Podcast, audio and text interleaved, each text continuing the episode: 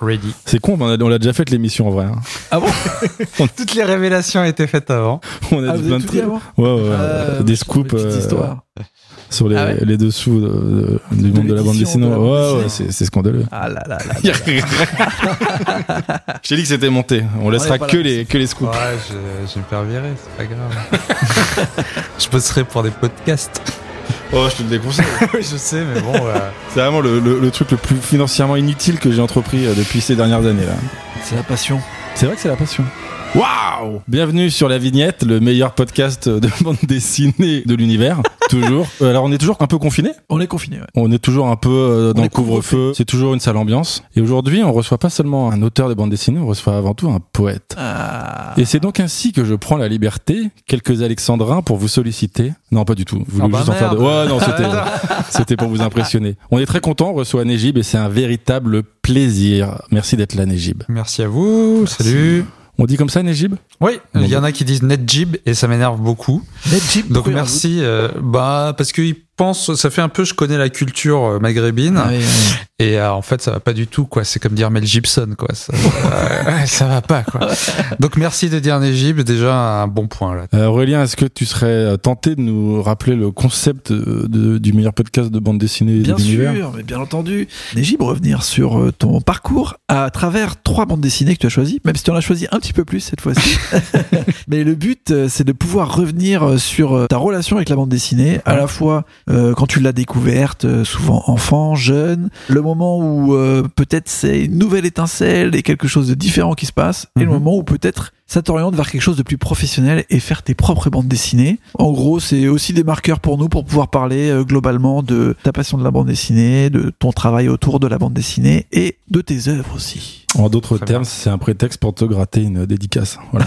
Il y a ça aussi. Ça on sait hein. Alors, Nejib, quelle est ta première bande dessinée? Alors ma première bande dessinée, j'ai pris Le dictateur et le champignon de Franquin parce que c'est toute mon enfance. Ma mère était une grande lectrice de bande dessinée avec ses deux frères et donc à la maison il y avait les Tintins et les Spirou Fantasio. Alors Tintin, moi j'ai apprécié beaucoup plus tard adulte et gamin, j'étais un méga fan de Spirou. J'ai dessiné comme ça quoi, en recopiant les Spirou quoi. Euh, c'était vraiment ma cam. Et t'as commencé directement à dessiner. À quel moment t'as senti que t'avais un peu d'appétence pour le dessin? Dans mon souvenir, j'ai toujours dessiné, j'ai beaucoup copié euh, les BD que je voyais. Euh, J'étais aussi abonné au journal Tintin, mais c'est un grand classique hein, pour les dessinateurs. C'est à l'école. euh, moi, j'étais à l'école tunisienne, à école arabe, avec contrôle euh, ponctuel, pas contrôle continu. C'était hyper stressant. Et donc, il y avait euh, un contrôle pour chaque matière. Il y avait le contrôle euh, dessin. Et je me souviens, à 7 ans, j'avais fait un dessin qui a cartonné, quoi. C'est-à-dire la maîtresse. Enfin, ton jour de gloire. Je pense que tous les dessinateurs de BD ont une expérience comme ça. À ce moment-là, tu as une sorte de totem d'immunité, quoi. C'est-à-dire que tu es le dessinateur de la classe et tu restes comme ça euh, jusqu'à ce que tu rentres dans une école d'art où là tu redeviens euh, une sous-mère de moyenne parce que tous les autres Finalement. dessinent très très bien. Mais pendant le collège, le lycée, t'es le dessinateur. Donc ça te protège un peu de certains trucs. Est-ce que tu te rappelles de ce premier dessin? Ouais, c'était un. Alors la maîtresse nous dit venez avec un bouquet de fleurs. Vous avez dessiné un bouquet de fleurs. Puis moi, j'avais pas amené de bouquet de fleurs. J'ai pris une fleur de chaque bouquet qui m'entourait et j'ai fait une œuvre fantastique. Et, euh, et c'est comme ça que ma vocation d'artiste est née. Vraiment ou pas? Oui, oui, non, mais c'est tout à fait vrai. Hein. C'est vraiment. Euh, Tu t'es dit ce jour-là, bon bah c'est. non, non, mais disons que j'ai vraiment eu un statut comme ça de dessinateur. J'avais mes copains qui me demandaient des dessins, je recopiais euh, les Lucky. C'est ce que Riyad Satouf raconte dans l'Arabe du futur. Hein. C'est pareil, dessine-moi Goldorak, dessine-moi machin. Ouais, c'est un statut très confortable, très agréable où euh, t'es le dessinateur de la classe. Donc, je pense que j'aurais continué à dessiner, mais disons que ça a été un truc vraiment très marquant. Euh, je sais que l'examen d'après c'était pareil, il fallait dessiner un bateau. Et moi, contrairement à mes camarades, j'avais pas fait euh, la ligne de flottaison droite, mais j'avais fait. Ah, euh, et alors la maîtresse avait dit regardez comme c'est intelligent et tout. et, euh, et donc bon là tu te dis t'es Picasso quoi, c'est bien. bon après c'est Tu un les peu as plus compliqué. dessins ou pas? Euh, non, je les ai plus malheureusement. Non, j'ai quelques vieux dessins assez marrants. Quand j'étais ado, j'ai commencé à acheter les métal hurlants chez les bouquinistes. Enfin, plutôt à les piquer, mais faut pas le dire. J'en ai acheté certains. Et un jour, j'avais acheté aussi une BD de celui qui a fait Den, euh, Corben, voilà. Pour ceux qui connaissent pas, c'est de la BD très euh, sexuelle. Hein. Den, c'est un mec, euh, c'est un petit geek qui, euh, dans une faille spatio-temporelle, se retrouve dans un univers de fantasy. C'est un gros muscleman. et il Derek va- Conan et tout. voilà, et il va niquer plein de femmes très plantureuses, quoi. Et il avait fait une BD qui s'appelait Rolf, qui était très très chouette. Il y avait quelques scènes de cul comme ça, et mon père, euh, me voit avec mon sac, avec mes BD, il dit qu'est-ce que c'est que ça? Et il feuillette et il me dit euh, non non, je veux pas que tu lises des cochonneries pareilles, etc. Et donc euh, le soir, il tape à la porte de ma chambre et il me dit je veux te confisquer tes bandes dessinées. Alors je fais genre je les trouve pas et tout. et je lui dis je les donne demain matin. Et j'ai passé la nuit à redessiner, à mettre une robe à la nana à toutes les scènes de cul. Mais non. Et ça je l'ai gardé. Elle Mais c'est génial. C'est Ouais, la ouais. Persienne. Ouais, mais je la garde quand je deviendrai un auteur très très célèbre. Je la garde pour une vente aux enchères, tu Ah vois, ouais. où c'est du Corben redessiné par Nejib qui censure les scènes de Oui, cul. c'est ça, censuré par Neige. Voilà, c'est ça. Avec donc j'ai pris ma gouache pour lui faire sa robe. Euh, Il y a une page que j'ai enlevée parce que c'était trop cul, donc c'était même si habillé, ça allait pas. Et puis j'ai dû découper en bas horizontalement pour enlever tout le foliotage parce que je me disais mon père il va voir qu'il y a une page qui a Wow. disparu, etc. Et le pire de tout ça, donc, euh, je passe la nuit à faire mon truc avec mes rotrings et tout machin. Et, et le truc c'est que le lendemain mon père a totalement oublié l'affaire. Ah, Donc j'ai bousillé ma super BD. Plus de scène de cul.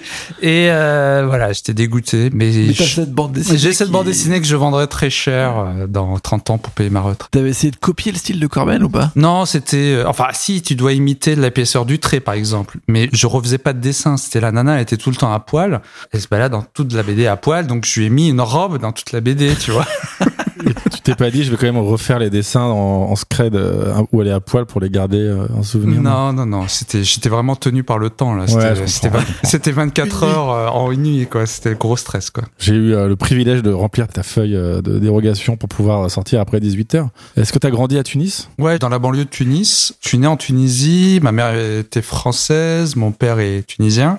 Et donc j'ai vécu jusqu'à l'âge de 10 ans et je suis arrivé en France euh, à cet âge-là. Ouais. Je pense que ça a une influence de grandir à Tunis sur ta découverte de la bande dessinée ou ta façon de découvrir la bande dessinée? Je sais pas, ce qui est sûr, c'est que j'étais un, euh, bon, j'étais un petit bourgeois euh, forcément euh, du quartier. Hein, on j'étais dans un quartier plutôt bourgeois, mais il n'y avait pas de bande dessinée en Tunisie, donc c'était un truc un peu spécial aussi. C'est-à-dire que même mes copains bourges, ils avaient pas de bande dessinée, ils avaient d'autres trucs. Ils avaient une piscine ou ils avaient un chauffeur. Moi, j'avais pas de piscine, j'avais pas de chauffeur, mais j'avais des bandes dessinées. Et puis on allait une fois par an en France et je revenais avec des bandes dessinées. Donc euh, probablement ça donnait un côté un peu plus précieux à la chose. Ouais, c'était mon truc spécial à moi, ouais, c'est sûr. Et pas un pote avec qui partager euh, cette passion? Alors si j'avais un pote qui était belgo-tunisien justement, Ah. donc euh, lui Forcément. était voilà. C'était notamment lui, il me demandait des dessins quand j'étais gamin et que j'étais devenu un peu monsieur dessinateur.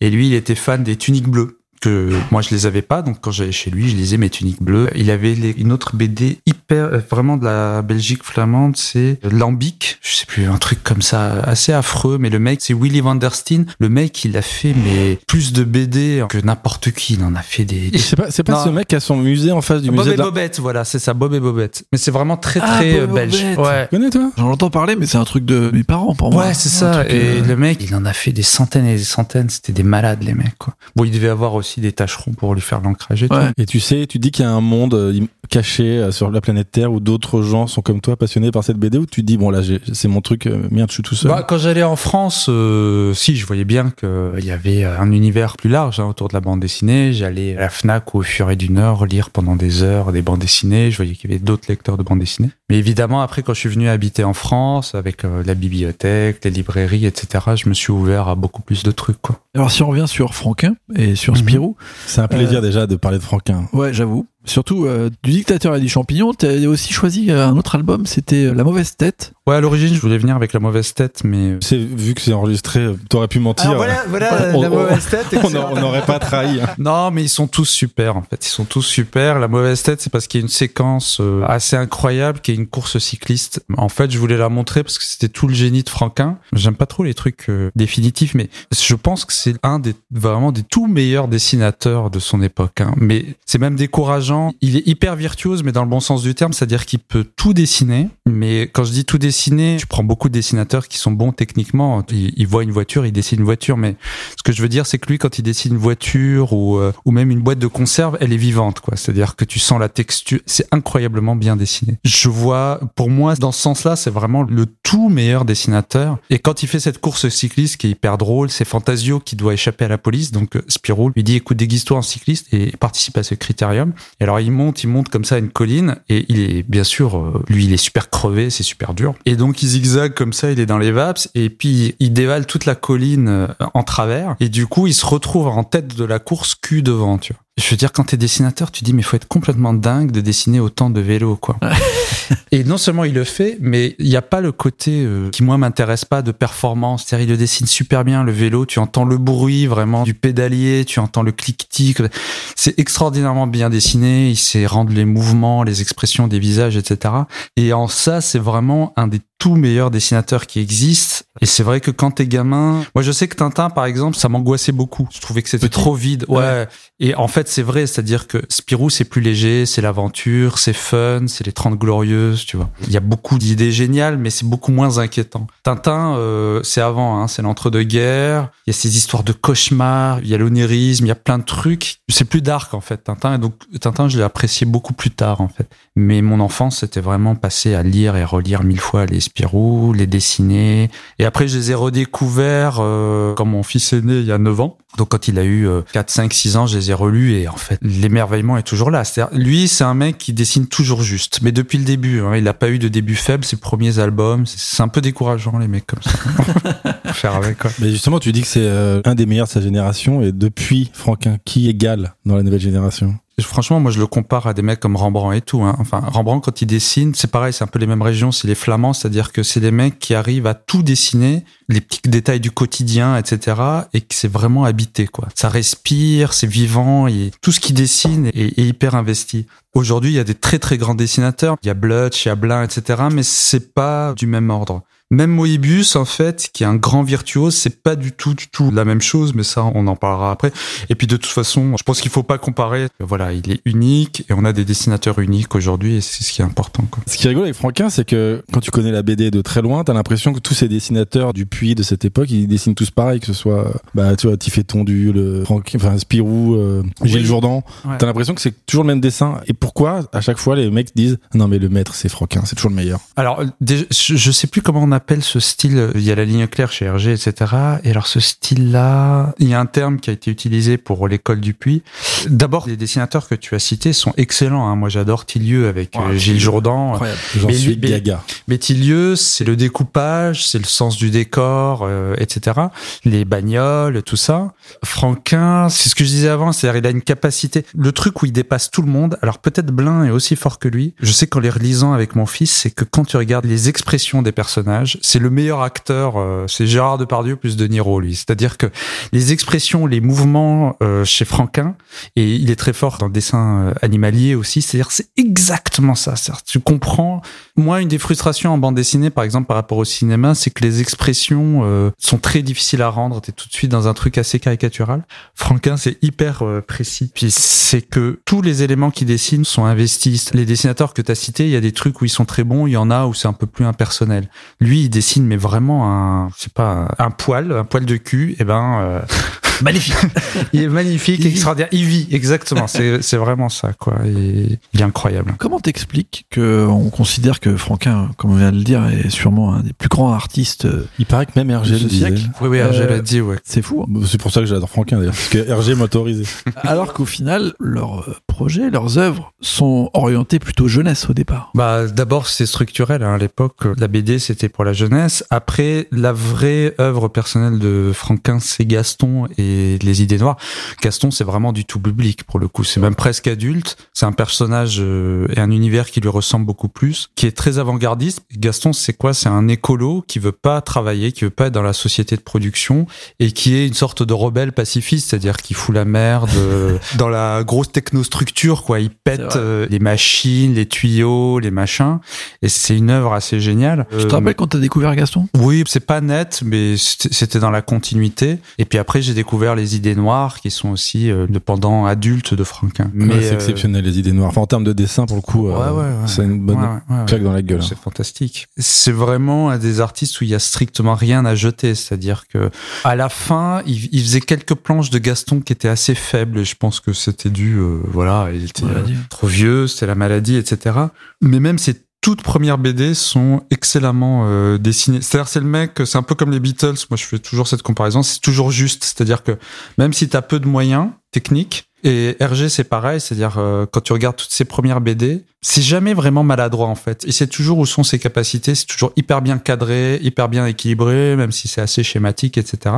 bon, c'est des mecs qu'on, je sais pas, t'as l'impression que c'est un truc naturel qu'ils ont. Quoi. Je pense qu'il y a du taf quand même en, amont. Ah, il y a énormément de taf. On parlera de Moeb après. Moeb, quand tu regardes ses premiers trucs, lui, il y a énormément de travail et d'intelligence et d'ambition pour arriver à ce qu'il fait. Chez Franquin, quand tu regardes les tout premiers Spirou, euh, c'est impeccable, quoi.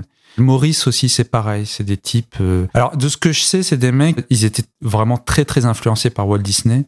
Ils voulaient tous faire de l'animation, donc c'est des mecs très très efficaces aussi dans le dessin. Ils ont été à très bonne école. Après, ils étaient obligés hein, de bosser énormément parce que ce qu'on a perdu aujourd'hui, c'est qu'à l'époque, euh, bah, tu étais embauché dans un journal et tu devais euh, tomber tes planches. Tac, tac, tac, tac, tac. Donc t'en as qui commençaient. Euh, si tu dis Tilieu, par exemple, Tilieu au début, c'est pas super en termes de dessin, mais c'est jamais nul parce que bon, les mecs ils sont intelligents, donc ils savent. en bande dessinée, si tu sais cadrer, si tu sais enchaîner, déjà t'as quelque chose. Mais euh, Franquin, c'est le stade au-dessus, c'est-à-dire que ah même les dessins, les expressions, le mouvement, tout est déjà là. Quoi, il y a pas de, il y a rien à jeter. Et même l'écriture scénaristique. Bah, le scénario, c'est autre chose parce que euh, Franquin avait, euh, notamment sur Spirou, il avait beaucoup de mal sur les récits longs. Il les aime pas beaucoup. C'est vrai. Et donc après, il s'est associé à Greg pour le scénario, à JDM pour les décors, et il avait vraiment fait un petit studio, mais pas à la mode RG. C'est beaucoup plus collaboratif avec les copains et tout, parce que Franquin, c'est quand même plus un mec du gag, quoi. C'est-à-dire que lui, ce qu'il aimait, euh, là j'ai amené Dictateur les champignons, ce qui faisait marrer, c'est des trucs antimilitaristes, du gaz qui ramollit tous les métaux, quoi. Ce qui est une idée géniale. Et lui, là où il est très bon, c'est dans comment développer, exploiter ce gag, etc. Et c'est vrai que Gaston Lagaffe, c'était un format plus adapté à son esprit, hein, c'est-à-dire une page, et il développe comme ça son univers, son humour, son regard sur le monde, quoi. Alors toi, tu dis que quand tu fais ton premier bouquet de fleurs, tous tes potes euh, te considèrent comme un dieu vivant de la, du dessin. Et quand tu commences à vouloir reproduire Franquin, est-ce que tu tombes un peu de ton piédestal ou oh tu crois toujours J'étais très content de moi. Ouais. bah, quand t'es un peu tout seul, c'est le destin de beaucoup de dessinateurs, c'est-à-dire que au départ, t'es un peu tout seul. Il y a toujours un dessinateur généralement dans une classe, quoi. Donc ça va. Et euh, non, non, j'étais content. T'as les adultes qui disent oh qu'est-ce que tu dessines bien, etc. Un autre exemple, c'est que j'étais très bon en français, mais euh, un jour en cinquième, il y a un mec qui arrivait qui était meilleur que moi en français. Là, c'était horrible, quoi. C'était pas permis, tu vois. En dessin, ça m'était pas arrivé. Je me souviens au lycée, il y avait un mec qui faisait de la BD aussi très sérieusement. Il m'a montré ses trucs et j'ai trouvé ça nul, donc euh, je me suis pas du tout senti en danger. Et euh, t'étais un compète quand même immédiatement. Ouais, bah c'est normal. T'es le seul à faire du dessin. Tu vois l'autre arriver, tu fais, eh, attends. Ça passe ça avec l'âge ou pas? Non, non. Je pense que la compète, elle est toujours là et que c'est assez sain jusqu'à un certain point. Tu te compares toujours, euh, si tu es relativement raisonnable, aux mecs qui sont un peu euh, comme toi, quoi, qui sont un peu de ta famille, euh, de ton âge, etc. Donc quand tu vois que le mec il a fait un truc euh, meilleur que toi, c'est pas mal aussi parce que tu dis bon, il va falloir que, que je me retrousse les manches et tout. Non, c'est pas mal, mais c'est pas du même ordre. C'est-à-dire que là, c'est vraiment t'es dans l'enfance ou l'adolescence, c'est plutôt un truc social quoi. T'as envie d'être le bon, euh, le bon dans ce domaine-là pour exister un peu dans ce monde impitoyable quoi. Donc ça te rend populaire le dessin? Alors populaire, j'irai pas jusque là. il y a Daniel Close, l'auteur de BD américain, qui a pas mal fait des trucs assez marrants là-dessus. C'est-à-dire qu'il vaut mieux faire euh, de la guitare hein, dans ces cas-là. Si tu veux pécho, si tu veux être la star c'est. Euh, mais BD, c'est plutôt ça te protège, quoi. Tu peux faire une caricature du mec euh, qui t'emmerde et les autres se marrent et on va te laisser tranquille. Mais pour avoir la complicité de mes camarades, moi, je faisais des caricatures de mes profs ou des dessins un peu euh, érotiques. Ouais, c'est ça. des trucs un peu à la con que je vais pas décrire ici parce que j'ai des enfants maintenant, donc faut faire attention à ce que je dis. mais et les autres trouvent ça ouais trop drôle, quoi. Donc voilà, on te laisse un petit peu tranquille comme ça. Hmm. À quel moment tu écris dessinateur sur tes fiches de début d'année comme mes professions? Je me demande si c'est jamais arrivé ça. Non, moi je sais qu'adolescent, je voulais faire de la BD, ça c'est sûr. Je dessinais beaucoup, je faisais mes premières bandes dessinées, je copiais Moebius, je copiais Manara, euh, c'était très mauvais, etc. T'avais déjà des histoires et tout, tu des personnages. Le plus difficile, c'est de faire des histoires. En fait, des dessins, tu as des envies, tu copies machin, etc. J'avais fait des amorces d'histoires que j'avais dessinées, deux trois planches. C'était hyper euh, travaillé, hyper léché, le truc que je pourrais même pas faire aujourd'hui. Et puis je les avais envoyés à Jebookin. Ah oui, Bayard Édition. Voilà, parce qu'en fait j'aimais bien leur. Euh, ils faisaient des adaptations de classiques de la littérature en BD. Pour donner envie de lire le roman, ils te mettaient une dizaine de pages adaptées hmm. en BD du début du livre. J'ai fait l'exercice, j'ai envoyé et tout, et c'est là euh, j'ai envoyé au DA qui répondait pas, donc je l'ai appelé et il m'a dit oui oui c'est bien. Ah, moi je croyais qu'il allait méditer, tu vois. que j'allais gagner un peu de thunes pour m'acheter un, un, aérographe. Elle m'a dit bon, euh, non non, bah faut faire une école. Voilà, il m'a donné deux trois noms d'écoles, etc. Quoi. Là, t'étais, oui, t'étais en France euh, depuis que t'avais 10 ouais, ans. Ouais, ouais, depuis l'âge de 10 ans, j'étais en France. Donc là, quand j'étais ado, euh, j'étais dans un univers. Euh, je lisais énormément de BD, je dessinais énormément. C'était ton, ouais, ton quotidien, quoi. Ah ouais, ouais. Dans le sous-sol, tous les jours, j'avais mon petit atelier, euh, j'avais mes retrings, mes couleurs. Ouais, donc très jeune, t'avais déjà cette, euh, ah bah oui, cette mais je pense... de... Ouais, ouais. Là, euh, quand j'étais ado, euh, quand j'étais lycéen, c'était clair, je voulais être euh, dessinateur de BD, ça c'est sûr. Je voulais être auteur de BD. Et là, c'est fou d'être aussi peu hésitant quand même. Ouais, c'est vrai. C'est-à-dire que direct, tu sais, parce que le dessin, ça aurait pu t'amener à énormément de choses. À la limite, c'est le problème qui est arrivé après, en fait, parce que je connais pas la suite. Ouais. Après, euh, donc je passe, je passe mon bac. Mon père me dit, tu vas faire linguistique informatique. Je savais pas du tout ce que c'était. Il m'a pas expliqué ce que c'était. Donc je me suis inscrit en art plastique à Saint-Denis et c'était assez cool. Ça m'a ouvert sur d'autres choses. Alors, il y avait un cours de bande dessinée d'un mec un peu zarbi euh, qui nous montrait des planches et puis qui nous donnait des exercices que je comprenais pas très bien. Mais bon, j'avais des camarades aussi qui faisaient de la BD, etc. C'est un univers assez étrange euh, de geek. Bon, c'était une fac. Moi, j'étais content, hein, mais je me souviens, j'avais lu euh, un article dans l'IB qui disait, qui parlait de l'état lamentable des facs et tout. Et il y avait une photo et je regardais la photo, je fais ah ouais, disons c'est glauque. En fait, je me suis rendu compte que c'était la, la, salle où, je faisais du dessin. et que j'étais pas si horrible. En fait, tu t'en fous. Tu vois, t'as 19 ans, tu plus au lycée, t'es content, tu dessines quoi. Et donc après voilà, euh, ma mère elle a acheté le truc, les guides des écoles d'art, et donc j'ai passé le concours des arts déco de Paris quoi, parce que j'avais vu que Tardy avait fait cette école. Tardy et Jean-Paul Gould, suis... et c'était gratuit parce que ah. il n'était pas question de faire d'être excellent. Ils avaient pas mis ça, mais de toute façon je me considérais comme excellent parce que à la fac le niveau, les autres dessinateurs étaient pas super non plus. Quand je suis rentré aux arts déco, que là j'ai compris ma douleur quoi. Ouais, t'as rencontré deux trois gars au moins aussi bons que toi. Oh, beaucoup plus. Non, non, beaucoup Mais t'as réussi à rentrer aux Arts Déco Ouais, ouais, j'ai réussi. J'ai fait le concours et j'ai réussi. Parce qu'il y en a beaucoup, même qu'on a reçu ici, qui ont mis des fois des années. On, pourrait, les, on pourrait les, citer d'ailleurs. Non, pas du tout. des, non, des, non. Mais bon, quand j'étais ado, c'était là pour le coup quand je suis arrivé en France. Pirou, c'est un peu fini, etc. T'es ado, tu, tu vas à la bibliothèque. À cette époque-là, j'habitais à Saint-Cloud. Il y avait une super bibliothèque, donc euh, tu découvres euh, Blueberry, tu découvres. Euh... C'est à ce moment-là que tu découvres ouais. Moebius. Ouais, ouais. Alors Nejib a un conducteur dans la tête parce qu'il a très envie de Incroyable. De non. Moeb. D'ailleurs, j'avais jamais entendu. Moeb, c'est. Ah, Moeb pour les intimes. Ah, mais il signe Moeb hein, sur certaines. Ah, euh, sur pour, les, pour les potes. Ouais. Enfin, ce qui est charmé, c'est que tes parents te soutiennent immédiatement à fond dans cette euh, ambition, non? Euh... Tu dis que ta mère te envoie les, les listes d'école d'art. Oui, oui, oui. Non, non, ils ont été assez bienveillants. Ils m'ont pas poussé non plus. Mon père, lui, comprenait pas trop, s'en foutait de la BD, etc. Il trouvait que je dessinais bien, mais voilà. Et ma mère, qui elle-même dessinait, euh, c'était un de ses hobbies. Un des bons moments qu'on passait, c'est quand on allait dans une boutique euh, d'art graphique, acheter des trucs. Et puis, on a inversé un peu les rôles, c'est-à-dire que quand j'étais gamin, euh, c'est elle qui m'a fait découvrir Spirou, etc.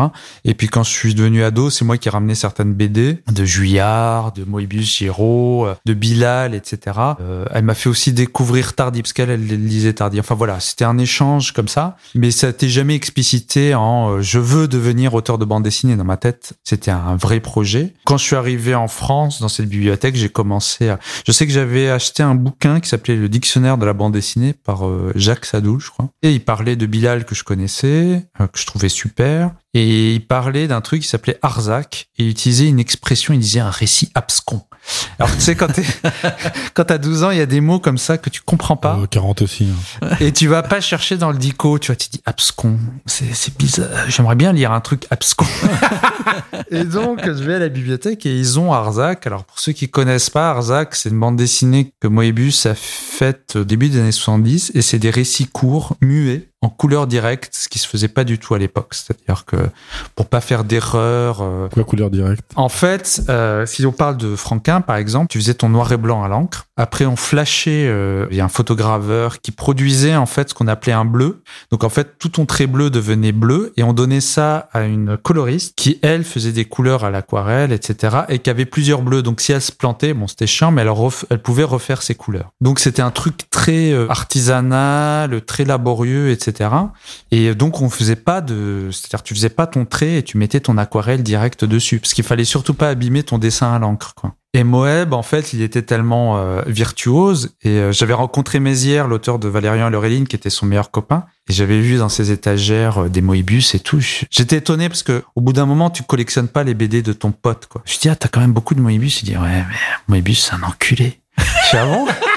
Il dit mais non, mais moi je passe deux ans pour faire une BD, tu vois. Et nous on faisait des réunions de rédaction pour Metal Hurlant. Et Jean, parce que Moebius c'est Jean Giraud, et Jean il était là, il sortait sa planche, prenait son et il faisait Arzac en direct devant nous en discutant. Est-ce qu'il n'y avait pas un peu de frime? Si, si, si, et ça, Moeb le dit, c'est-à-dire que Moeb, c'est un soleil noir. Il faut pas essayer de l'imiter. Ça, c'est le gros, gros piège, quoi. C'est-à-dire qu'il fait tout, son dessin, c'est que des défis graphiques, quoi. Et donc, si tu essayes de, faire comme lui, tu vas te bananer, quoi.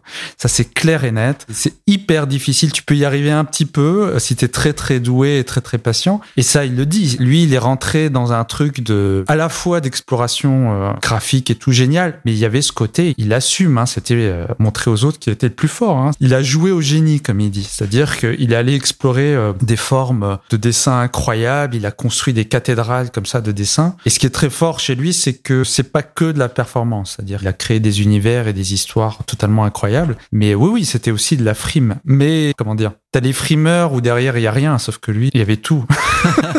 c'était déjà prêt. Ouais, c'est-à-dire en fait c'était réellement super. C'est pas juste, eh regarde, je sais faire ce solo de guitare. C'est que le solo de guitare il est hyper dur à faire, mais en plus il est hyper beau à écouter. C'est pas juste techniquement euh, difficile à faire, tu vois. C'est Hendrix quoi. Moi je le compare. C'est marrant que tu dis ça parce que c'est vraiment je compare à lui. C'est-à-dire que moi j'aime pas les virtuoses en général, mais euh, c'est Hendrix quoi. C'est-à-dire qu'il y a vraiment un truc en plus. Il y a vraiment des textures, il y a un univers qui est créé. Alors que t'as des virtuoses notamment en bande dessinée. Il y a beaucoup de virtuoses qui. Euh, un nom, peut-être? Non, surtout pas. euh, la virtuosité, ça peut être un spectacle en soi et ça va pas très loin. C'est un peu, tu sais, c'est comme ces vidéos que tu vois sur Internet d'un autiste qui dessine la cathédrale euh, Notre-Dame avec tous les détails. Donc, ouais, c'est un spectacle, quoi. Ouais, c'est sympa, mais après, ça crée pas une œuvre, quoi. C'est pas un regard sur le monde, quoi. Alors que Moeb, il a ouvert des univers entiers qu'on a retrouvés dans le cinéma, dans d'autres bandes dessinées. C'est un artiste totalement génial. Donc tu le découvres euh, via Moebius, pas pour son travail Alors ça c'est une bonne question. Je sais pas parce que je sais qu'à ce moment-là je lis aussi Blueberry, qui est son western hyper virtuose, etc. Mais je crois que c'est concomitant. Et puis il y a ce côté putain ce mec il fait à la fois de la BD hyper réaliste, tradie au western, machin, et puis il fait ces trucs extraordinaires euh, comme Arzac, comme le garage hermétique. Il y a le dessin, mais il y a aussi tout ce qui est de l'ordre du design, du décor, etc. Si tu lis le garage hermétique, il y a une invention visuelle il invente des costumes. Il y a le graphisme, hein, mais il, il, invente des cités, des villes, des choses comme ça qui sont que t'as jamais vu, quoi. C'est-à-dire, tu te dis, mais où est-ce qu'il, comment est-ce qu'il peut inventer comme ça des choses? Et ça a influencé. Euh... Un crayonné derrière tout ça ou? Ouais, ouais, ouais, ouais. Bon, tu vois, il est pas si fort. Non. Alors, il avait un truc assez intéressant. Jean Giraud, Gire, c'est l'auteur de bandes dessinées traditionnelles et western, etc. Et alors le soir, pour se détendre, il fait du Moebius. Moebius, c'est des histoires courtes. Ça, c'est très important parce que c'est un truc qu'on a perdu aujourd'hui. C'est que dans Metal Hurlant et même dans Pilote, il pouvait faire des histoires courtes qui lui permettaient aussi d'expérimenter parce que tu fais 4-5 pages dans un style très exigeant et que si tu sais que t'es pas parti pour 46 euh, planches, ça va, tu peux oser le truc, tu vois. Et même le garage hermétique que j'ai amené là, en fait, c'est un faux long récit parce que chaque mois, il faisait un chapitre pour Metal Hurlant et c'est un peu un marabout bout de ficelle. Hein. C'est un peu Alice au pays des merveilles pour les adultes. Donc il change de style, le récit va dans toutes les directions, etc. Mais il a un tel savoir-faire. Il y a du crayonné, mais en fait, il maîtrise à fond, quoi. Alors, ce qu'il explique qui est assez intéressant, c'est que il parle de comment il pratiquait pas toujours, je pense, mais la fumette en dessinant. Et lui, il disait non, mais moi, les gros fumeurs de Winge, ça m'intéresse pas. Enfin, c'est pas qu'il les méprise, mais pour lui, c'est pas du tout ça. Disait, je tirais des toutes petites taffes et c'est crédible parce que sinon, tu peux pas faire des dessins comme ça si t'es défoncé, quoi. C'est pas possible. Mais c'était pour libérer un peu ces blocages, pour se laisser aller à des visions euh, sur lesquelles tu, tu peux t'auto-censurer, etc. Et il y avait une interview comme ça sur France Culture qui était vraiment intéressante où il expliquait que c'était vraiment de par petites touches pour se détendre un petit peu, quoi. Alors que euh, Blueberry, c'était très codifié, c'était vachement dans la maîtrise et tout, machin. Là aussi, c'est dans la maîtrise, mais il va vraiment dans des trucs euh, que tu t'autorises pas parce que son récit, tu, quand tu lis le garage hermétique, c'est difficile à conseiller comme bande dessinée parce que le récit, c'est vraiment comme Alice et Pays des Merveilles. T'as l'impression que c'est n'importe quoi. Alors, ça a pas de sens, mais il y a vraiment un fil rouge et quand tu te prêtes au jeu, tu te balades vraiment et c'est, euh, et graphiquement, par contre, c'est exceptionnel. T'as euh, une dizaine de styles différents, t'as des décors, des cités totalement incroyables, des vêtements, des fringues euh, qui sont, là-dessus, c'est vraiment un des tout meilleurs. Alors, toi, Moebius, dans l'adolescence, quand tu le découvres, qu'est-ce que ça, qu'est-ce que ça te procure? Bah, la sidération et puis, euh, comme euh, souvent à cet âge-là, bah, tu commences à copier, quoi. Tu essayes de faire pareil. Donc là, je laisse totalement tomber le style euh, franquin et j'essaye de faire du Moebius, quoi. Et aussi du Manara. Manara, c'est une sorte d'avatar de Moebius. Hein. C'est, on sent qu'il a vu le maître et qu'il essaye de faire un petit peu pareil. Il le fait pas mal, ceci dit. Oui, il le fait très très bien. Et puis, il a développé son propre style et tout après. Mais son propre univers. et son propre univers, tout à fait, euh, avec des récits peut-être moins forts au fur et à mesure. Ça dépend l'âge que tu as, au moment où tu absolument, les découvres. Absolument. N'empêche que quand il fait Jour de colère, enfin le personnage de Giuseppe Bergman, c'est influencé par Moebius et graphiquement c'est assez sidérant, ouais, quand t'es ado. Euh, donc je copiais plutôt ce style, on va dire euh, réaliste, virtuose, avec des hachures. Et, en termes d'histoire, tu tu t'empruntes aussi le côté science-fiction. Euh, un petit peu, mais c'est un peu la panade. En fait, ce qui est difficile surtout à cet âge-là, c'est de construire des récits. Je pense que le récit, euh, c'est moins intuitif, c'est vraiment plus un truc d'adulte, à mon avis, d'inventer des histoires. Euh, je sais que quand je vois des dossiers de jeunes auteurs, euh, même quand c'est à 24, 25 ans, on peut avoir d'excellents dessinateurs, mais les récits, un peu, c'est vraiment faiblard. Pas obligé d'être bon dans les deux, ceci. Oui, oui, tout à fait. Mais alors, tu leur dis, bon, c'est pas mal, il faudrait peut-être que tu t'associes avec un scénariste. Scénariste ah, moi, j'aime bien mes histoires et tout. Bon. Eh ben, euh... peut-être le, je sais pas, le dessin, c'est un autre langage, c'est peut-être plus intuitif et tout. Donc, mm. euh, bah, tu peux copier un dessin, copier des histoires. C'est, je sais pas. Peut-être que je me bah, trompe. Il faudrait demander à des auteurs et des autrices euh, qui nous disaient que des fois ils commençaient par créer un personnage et un univers au personnage. Hmm. Est-ce que toi c'est des choses que tu faisais ou euh Ouais ouais, moi c'était surtout ça en fait. Je sais que la première histoire que j'ai voulu faire, enfin c'est pas la première mais disons celle dont je me souviens qui était relativement aboutie, je devais avoir 16 euh, ans et je me passionnais pour la peinture orientaliste à l'époque. Euh, c'est pareil, c'est comme Moebius, c'est de la peinture hyper précise, hyper virtuose, etc. Donc je faisais des histoires un peu orientalistes chez le sultan Bidou bidule. Euh. Is no good. Ouais, plutôt un harem chez Manara. Sans le porno, parce que sinon. Euh, ça fallait faire des robes euh, dans la nuit pour pas que ton ouais, père. c'est ça, je restais correct, quoi. Donc, c'était un récit, du récit comme ça. Mais je pense qu'à cette époque-là, ma théorie, parce que je suis un mec qui a beaucoup de théories super intelligentes et super. pourquoi? Bah, écoute là avant de. et non, c'est qu'un dessinateur de BD, c'est quelqu'un qui se croit uniquement dessinateur, mais qui en fait veut raconter des histoires. Et en fait, il dessine, et comme tu dis, il dessine des contextes, des décors, des univers. Et puis un jour, euh, peut-être il va lui-même raconter des histoires, ou alors il va trouver un scénariste pour raconter des histoires. Mais le dessin BD, c'est un dessin de narration, quoi. C'est évidemment figuratif, mais c'est surtout un dessin de narration, c'est-à-dire qu'on veut déjà raconter quelque chose, mais on sait pas trop quoi. Donc soit quelqu'un va vous y aider, soit vous allez euh, finalement petit à petit trouver euh, des trucs à raconter quoi. Si on refait un bon euh, aux arts déco, de ce qu'on a compris, moi je connais pas très bien, hein, mais les arts déco on te met pas forcément à faire du dessin pour faire de la bande dessinée. C'est aussi beaucoup ah de dessin très technique. C'est non non alors là c'est même pire que ça, c'est-à-dire que moi je viens de ma petite banlieue passer le concours, à mon grand étonnement je suis reçu. Donc à la fin quand t'es reçu, tu... t'es reçu, c'est que t'es fort quand même. T'es au moins. Alors sur le coup, oui, tu te dis ouais, je suis fort et tout, mais en fait, alors parce que ma dernière BD c'est un peu sur l'académisme, sur les écoles. C'est vrai. Et dès le concours, en fait, t'as des profs qui sont sur ce truc très condescendant. Donc c'était à l'époque surtout, mais je crois que ça l'est toujours aujourd'hui, c'était une école très réfractaire à l'illustration et à la bande dessinée. Et donc je sais que même pendant le concours, t'as un dernier passage devant un jury et en gros quand tu passes devant ce jury, c'est que t'as eu les notes suffisantes pour entrer. Et donc on re-regarde le dossier de présentation à l'entrée où j'avais mis mes planches de BD et euh, un prof qui sera un de mes futurs profs, mais c'est ah ah, tu fais des petits Mickey.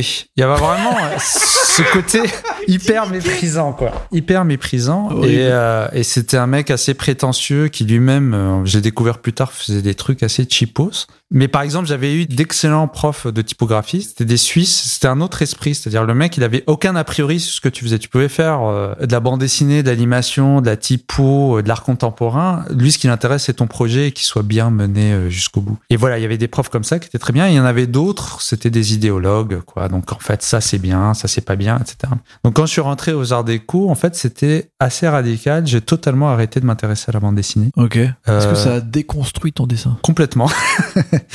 complètement, ouais. Je suis complètement passé à côté de l'assaut, de l'association, de tous ces dessinateurs qui, c'est vraiment l'époque où ça se développait, euh, Blutch. La première année des Arts Déco, je continue à dire à suivre, que j'aimais beaucoup. J'avais repéré Blutch, qui était un peu la nouvelle école, comme ça, je trouvais ses dessins super. Mais je suis rentré un peu trop jeune aux Arts Déco, et j'ai su plus tard, par exemple, il y avait des mecs qui faisaient de la bande dessinée, mais ils se cachaient, hein. C'était vraiment une sorte de maladie. Ouais, ouais, ouais. Ah, vous étiez pas très nombreux à vouloir être euh, BDiste. Non, et puis même, euh, j'avais un camarade que, que je voyais assez souvent, mais il le disait jamais. Quand je suis sorti des Arts Déco, un an après, je vois qu'il avait publié une BD chez Ah bon BD. Ouais, ouais, ouais. En fait, il faisait ça des très collègues. sérieux. euh, Ouais, ouais. Mais c'était vraiment une maladie honteuse, quoi. Tu leur disais, toi, t'en parlais, toi, ou un peu plus ouvert? Alors, j'en avais parlé en début d'année, euh, quand je suis rentré. Exactement. C'est vrai? Non, enfin, c'est une image, mais c'était un peu ça. On se fout de ta gueule. C'est-à-dire qu'il y en a beaucoup qui sont déjà formatés par ce truc-là. Ils veulent faire quoi, ces gens Ouais, euh c'est quoi le projet en fait? En gros, bah, c'est des trucs euh, soit sincères, soit prétentieux. C'est designer, euh, c'est des trucs euh, qui font bien. Quand tu dis à tes parents, je suis archi intérieur, ça fait mieux que je veux faire de la bande dessinée, tu vois. Au final, tu dessines des packs de lait, non? Ouais, c'est ça. Enfin, ce prof euh, finalement qui me disait tu vas faire des petits Mickey, parce qu'il y en a d'autres, c'était en tout cas dans leur domaine des très bons, hein, Ouais. des très bons graphistes, sûr. etc. Mais lui, par exemple, il faisait des flacons de parfum cheapos, tu vois. Mais ça, c'est une règle absolue. Je pense que les mecs mauvais sont mauvais en tout, en fait. hein. non, mais c'est vrai. Je veux dire, il y, a- il y a un truc. T'es bon en dessin, toi?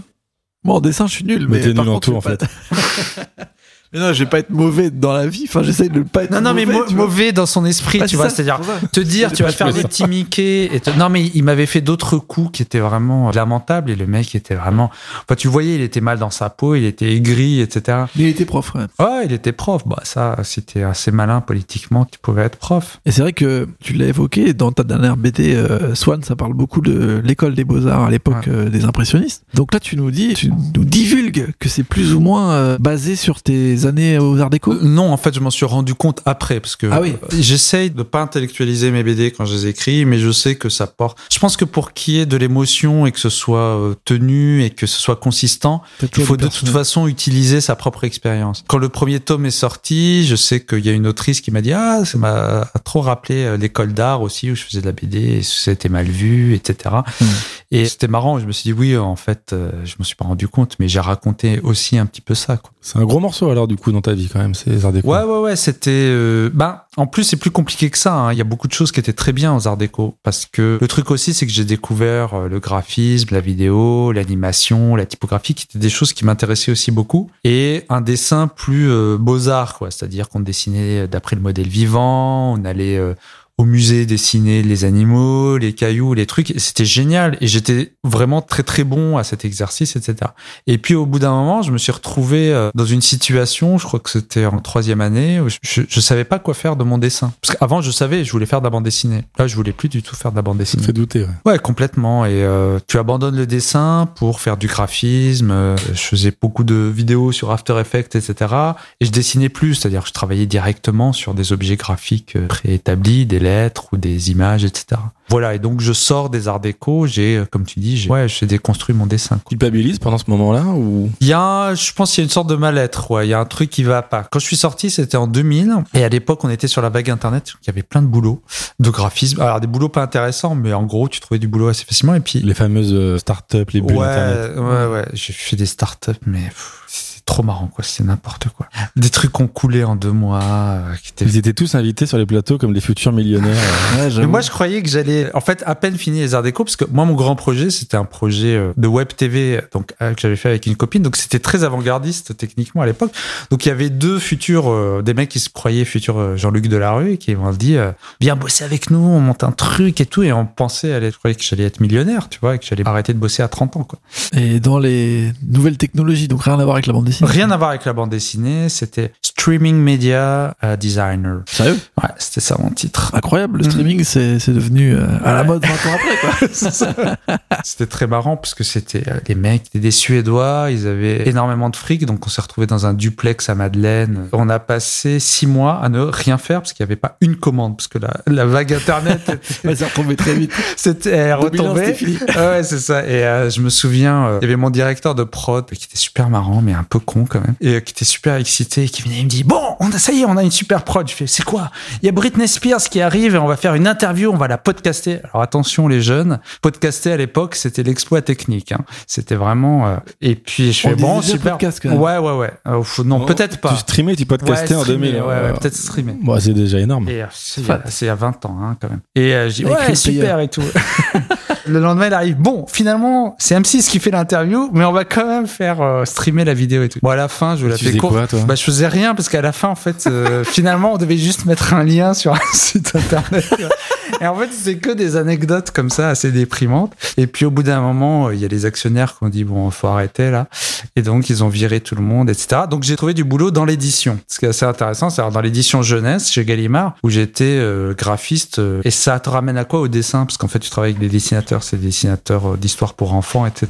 Ça, c'est combien de temps après euh, que t'as quitté les Arts Déco? Ouais, ça doit être. C'est deux ans après, parce qu'en fait, le truc startup, ça dure un an, un an et demi. Au début, ça se passe très bien, tu gagnes de l'argent, etc. Et puis petit à petit, tu commences à avoir un gros coup de stress, quoi. Donc tu cherches un salaire. Et l'édition, c'est venu un peu naturellement ou... Non, au début, j'étais réfractaire. En fait, c'était quand même un poste. Euh, chercher un salaire, en fait. Et je voulais revenir au papier, parce que tout ce truc internet et tout, euh, à l'époque, c'était angoissant. On se disait, en fait, on s'est complètement euh, illusionné. Euh, c'est- Ça va pas marcher ce truc. Internet, c'est quoi ce Non, mais c'était la première phase, donc t'avais beaucoup de trucs qui s'écroulaient en Ouais, fait. T'avais, t'avais plein, plein de sociétés qui étaient hyper hype, hyper branchées. Tu disais ouais et tout. Et puis finalement, évidemment, il y a un modèle économique qui s'est trouvé, etc. Moi, j'ai un copain, il a continué là-dedans. Il y a pas de souci, il vit très bien de son travail et tout. Moi, j'ai eu un gros coup de stress et puis peut-être c'est mon inconscient euh, qui m'a dit retourne au papier et au dessin, quoi. Il n'était pas dans le manque hein, à ce moment-là de Moeb, comment on dit? De Moebius. Moeb. Moeb. Moeb. Moeb et Franquin.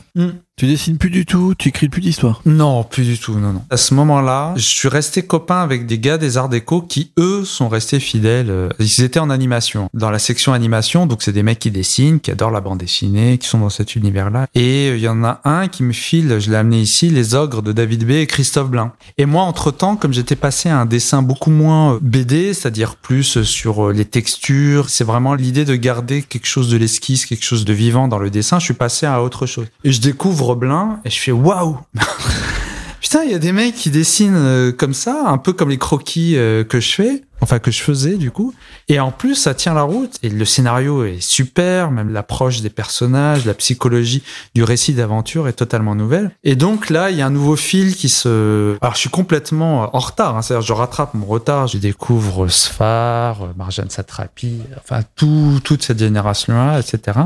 Et à ce moment-là, je lis que ces trucs-là. Hein. Euh, Moeb, c'est trop old school, euh, Franquin, etc. Et puis c'est petit à petit où voilà, tu retrouves un peu ton équilibre et je me suis, euh, je suis euh, redevenu amoureux de la bande dessinée. Et en gros, c'est vraiment le dessin, la texture d'un dessinateur comme Blin qui t'a dit tiens, Alors il y, a- il y a deux choses. Il y a ma mère qui m'avait passé Persepolis et au début j'étais hyper méfiant parce qu'il y avait un côté très euh, bien pensant. Bon, elle dit oui, c'est une, c'est une, une iranienne qui fuit le régime et qui a fait une bande dessinée. Pff, putain, qu'est-ce qu'on va se faire chier.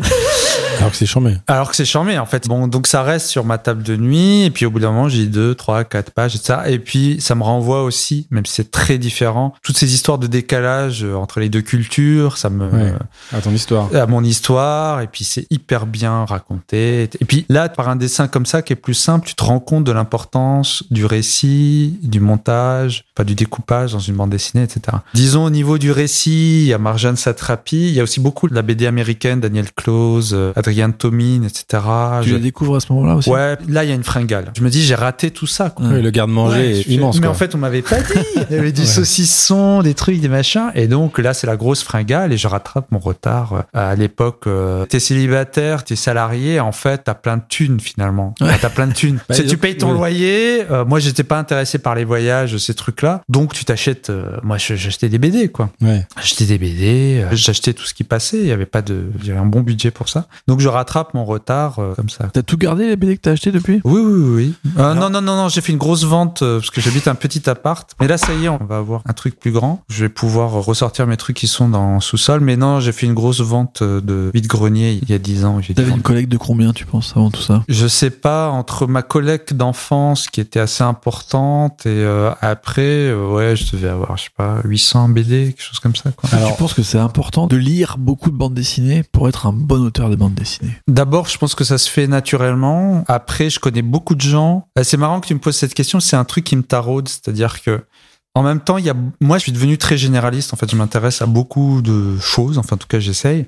Et je connais beaucoup de gens qui collectionnent plein de trucs, mais qui ont rien à dire sur ce qu'ils lisent ou ce qu'ils regardent. C'est le mec a, euh, Hey, j'ai, euh, j'ai 100 000 DVD, tu sais. Ah, ok. Et, Tu euh, les regardes? Bah non.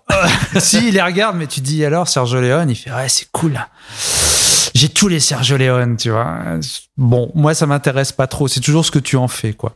Et donc, t'as des mecs euh, qui sont des gros lecteurs et qui ont beaucoup de choses à dire et qui en font quelque chose. Et puis, t'as les, ça les regarde, hein, mais t'as les gros boulimiques qui font que de l'accumulation, quoi. Euh, le truc très simple, c'est que tu commences à avoir des enfants, un budget plus serré, etc. Donc, tu fais attention. Donc, euh, non, j'en lis beaucoup à travers mon travail parce que je suis aussi à mi-temps chez Casterman en tant qu'éditeur maintenant. Et euh, ça me permet de lire pas mal, de suivre tout ce qui se fait. Ouais, Tintin, par exemple. Ouais, c'est un super roman graphique.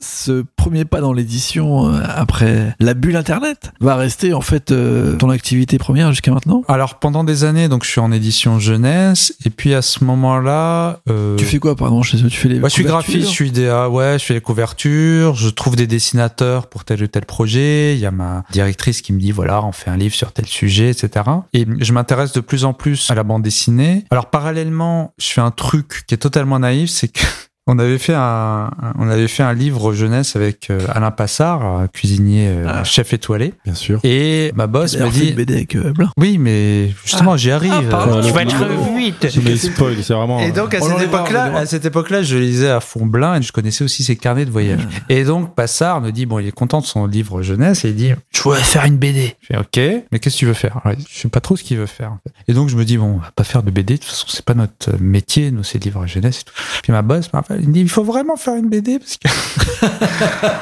Alors du coup, je me dis bon, euh, qu'est-ce qu'on peut faire sur la cuisine parce qu'il était bien gentil et tout. Il me dit bon, il a fait des carnets de voyage, Christophe Blanc, je vais l'appeler. C'est hyper naïf hein, parce que maintenant que je connais le milieu de la bande dessinée, en fait, un auteur aussi bankable et tout, Tu le connaissais pas du tout Non, non, pas du Il tout. était déjà Euh, autant bankable Ouais. Hum, Pas autant, non pas autant, mais il était dans le milieu de la BD, il était, Ouais, ouais. tu vois, il faisait- mais il avait pas encore fait Quai d'Orsay, donc C'était il juste avait pas cassé la D'accord. baraque. Ouais. Et donc, euh, j'arrive à voir son portable, tu vois, et je l'appelle. Allô, ouais.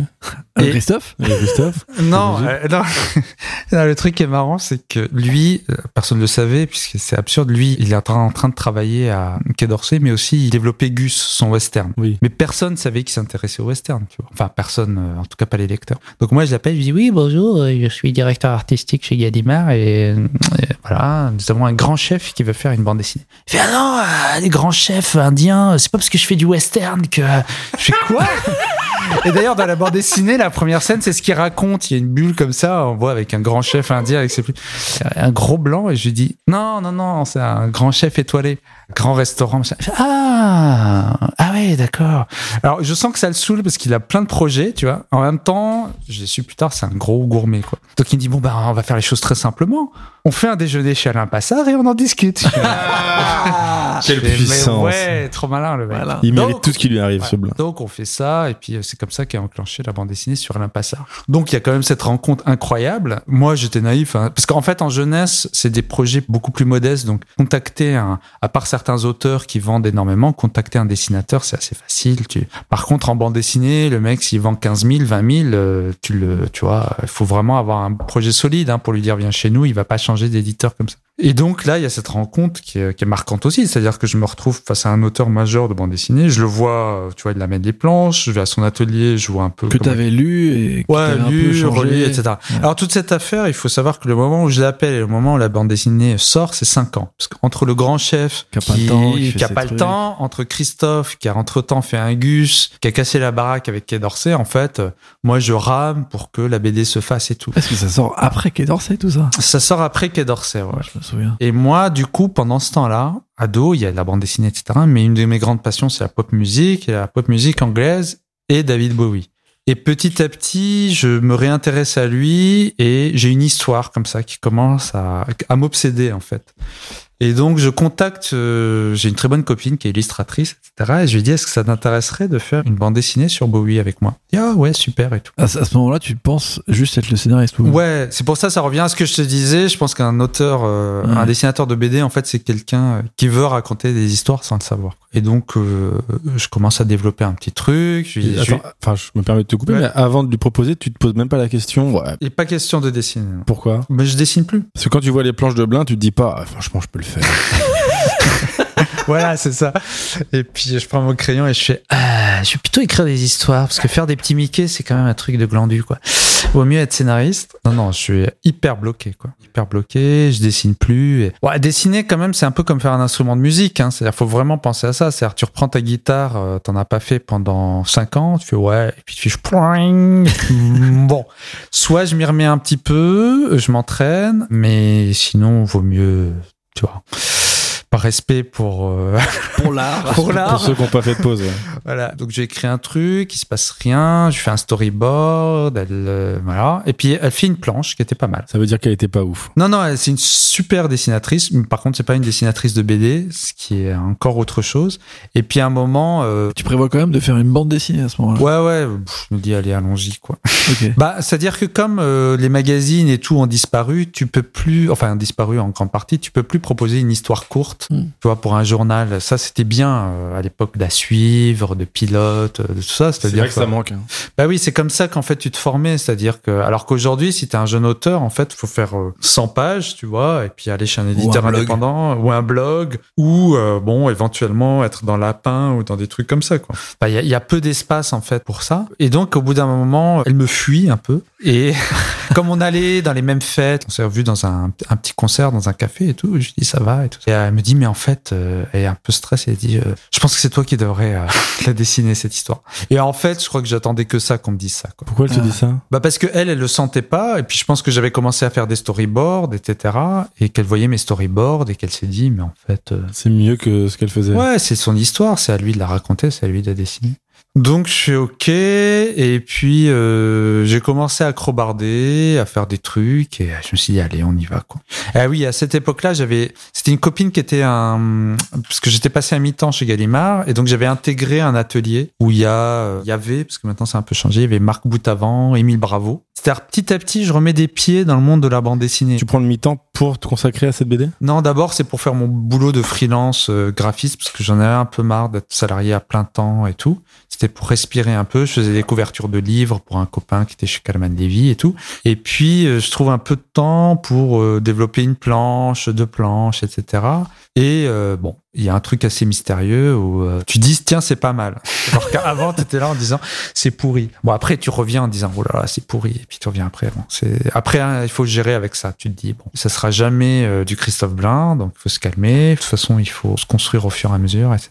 Donc euh, voilà, je fais une vingtaine de planches. Je présente au département BD euh, chez Gallimard Bande Dessinée, à Futuropolis et puis à Actes Sud BD, je crois. Et donc, euh, c'est un refus de Futuro. Actes Sud, c'est ouais, on réfléchit. Et puis Gallimard BD m'a tout de suite dit euh, OK, mais en couleur. Ah, c'était du noir et blanc au début. Au départ, c'était du noir et blanc. Est-ce que c'est très franco-français de mettre de la couleur euh, coûte que coûte? Mm, Non, parce que du coup, s'il y a un pays qui fait du noir et blanc, c'est la France avec l'association. Il faut, faut que tu t'exprimes mieux, hein, parce que là, J'ai raté, j'ai ça raté, mais non, ça parce va que- devenir problématique. En fait, quand tu achètes de la BD indé américaine, c'est souvent du noir et blanc, des mangas, c'est Oui, souvent du oui, noir et blanc, et il y a beaucoup de couleurs dans les BD françaises. C'est ce que je voulais dire. J'ai échoué je vous demande c'est toi- qui as raison, en fait. Disons que ouais, la BD noir et blanc en France, c'est très considéré comme alternatif. Donc Gallimard BD est plutôt, sauf exception, euh, voilà, il a un peu poussé pour que je fasse la couleur. Et puis bon, c'était mon premier album. Je me suis dit, bon, ok, allons-y. Après, je me suis trouvé euh, bloqué sur la couleur. J'ai beaucoup cherché. J'ai des Ouais, les illustrateurs. couleurs, elles sont folles. Hein. Merci. Alors, ce qui s'est passé, c'est que je regardais beaucoup les illustrateurs euh, de l'époque, des années 60, notamment euh,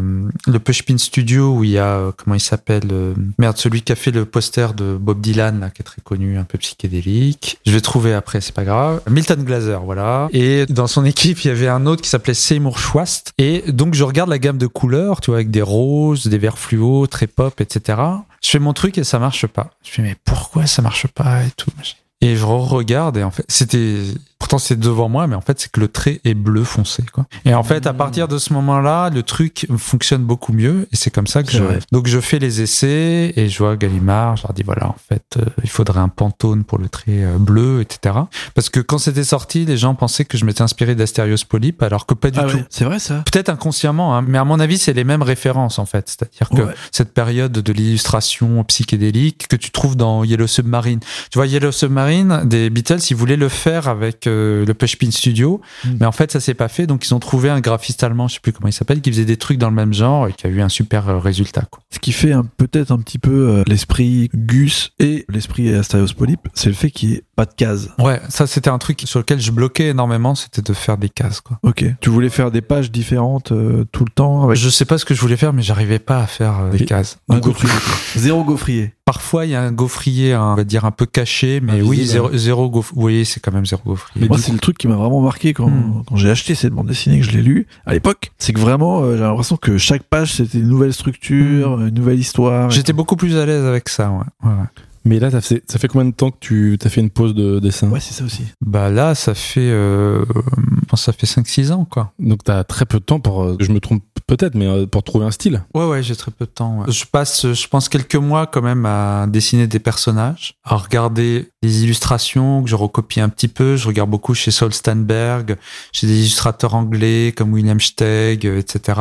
Et comme tout dessinateur de BD, tu commences par faire des recherches, c'est-à-dire que tu dessines sans trop réfléchir, une maison, un arbre, un mec avec sa guitare, etc. Tu commences à mettre une bulle et tu vois si ça, si ça prend, quoi. Ce qui est fou, c'est que c'est quand même un style graphique qui est très éloigné de ce que tu nous parlais pendant les arts déco, où c'était quelque chose de très représentatif. Euh... De Moeb?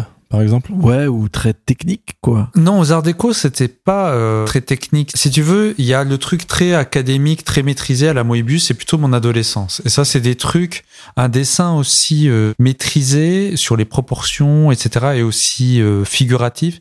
Je me suis rendu compte que tu le pratiques dans les écoles d'animation plutôt. Tu vois, au Gobelin, ils sont très forts pour dessiner de manière, ouais, aussi précise et aussi virtuose. Aux Arts Déco, c'est plus art plastique, tu vois. C'est-à-dire que tu dessines l'espace, tu vas vers l'abstraction des choses comme ça.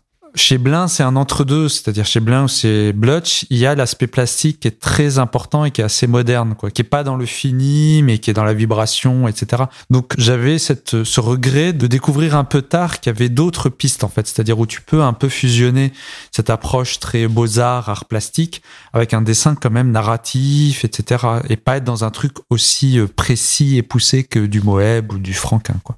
C'était plutôt ça. Comment se passe euh, la conception d'une première bande dessinée comme ça? Bah écoute, alors j'ai eu la chance d'avoir euh, à l'atelier euh, Émile Bravo, donc, euh, quand j'avais fait euh, une grande partie de l'album en noir et blanc, je lui ai montré pour lui demander son avis. Très bon dessinateur, Emile Bravo. Super dessinateur, super narrateur, et on le surnomme prof parce que c'est un mec euh, qui aime bien donner des conseils, qui est assez pédago, qui est super bienveillant, etc. Et il a bossé sur Spirou en plus maintenant. C'est ça. Et oui, c'est Spiroman, c'est le très bon Spirou. peut-être pas. Si, si, si, il venait juste de sortir le l'ingénu. L'ingénu. Et puis il y a un autre auteur aussi qui s'appelle Manu Boiteau, qui a lu et qui m'a dit c'est super. Enfin bref, j'ai eu des encouragements. Et... et toi, ton kiff sur une échelle de 1 à 100, il est de combien quand tu commences la BD Alors, ce qui m'avait étonné, c'est que j'ai vraiment pris beaucoup de plaisir à le faire. Oh, c'est 10 sur 10, quoi. C'était super content. C'était sur 100 la question, mais j'accepte la réponse. Ah, ah ouais, donc là, tu sens que tout ce que tu avais accumulé dans tes jeunes années, c'est en train de... Ouais, je suis super content, euh, même si je vois tous les défauts qu'il y a dedans, etc.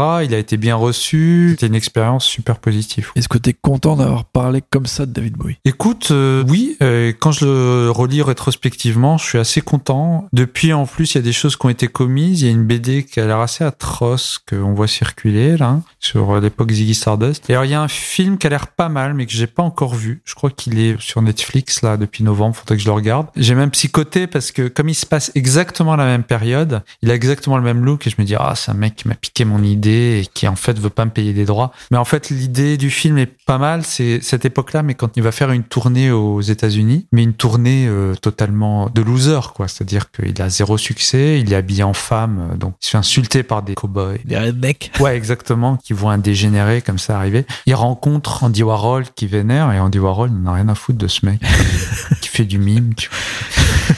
Donc je sais pas ce que vaut le film, faudrait que je le regarde. J'ai vu une bande-annonce, euh, l'acteur est pas mal. Après, sous ses extérieurs, euh, je prends des éléments historiques et des éléments vrais, et puis c'est quand même une fantaisie, donc j'y mets des choses assez personnelles. C'est une histoire assez libre. Hein. Quelle est la partie du récit qui est personnalisée pour toi? Bah ça c'est une euh, résonance par rapport. Bah en fait c'est un peu tout. Bon moi je, je, je suis convaincu que si tu t'appropries un sujet, c'est que automatiquement en fait il parle de toi quelque part. J'ai pas envie de parler de moi, hein, c'est pas la question. C'est que je pense que si tu veux investir tes personnages et ton histoire, tu dois y mettre ce que tu connais. Donc tu peux pas inventer. Enfin tu peux, mais c'est encore mieux si bah, ses relations à son frère, euh, ses doutes euh, sur ses capacités artistiques, même si évidemment je me compare pas à lui, mais en même temps c'est un être humain comme tout le monde, c'est-à-dire que c'est un mec à douter, etc. Toutes ces choses-là, euh, elles viennent de mes propres questionnements quand j'étais en école d'art, quand j'étais découragé, etc. C'est ça la partie personnelle. Il y a les choses que tu lis, mais même la compréhension que tu as quand tu lis, je sais pas, une bio de Bowie ou des interviews,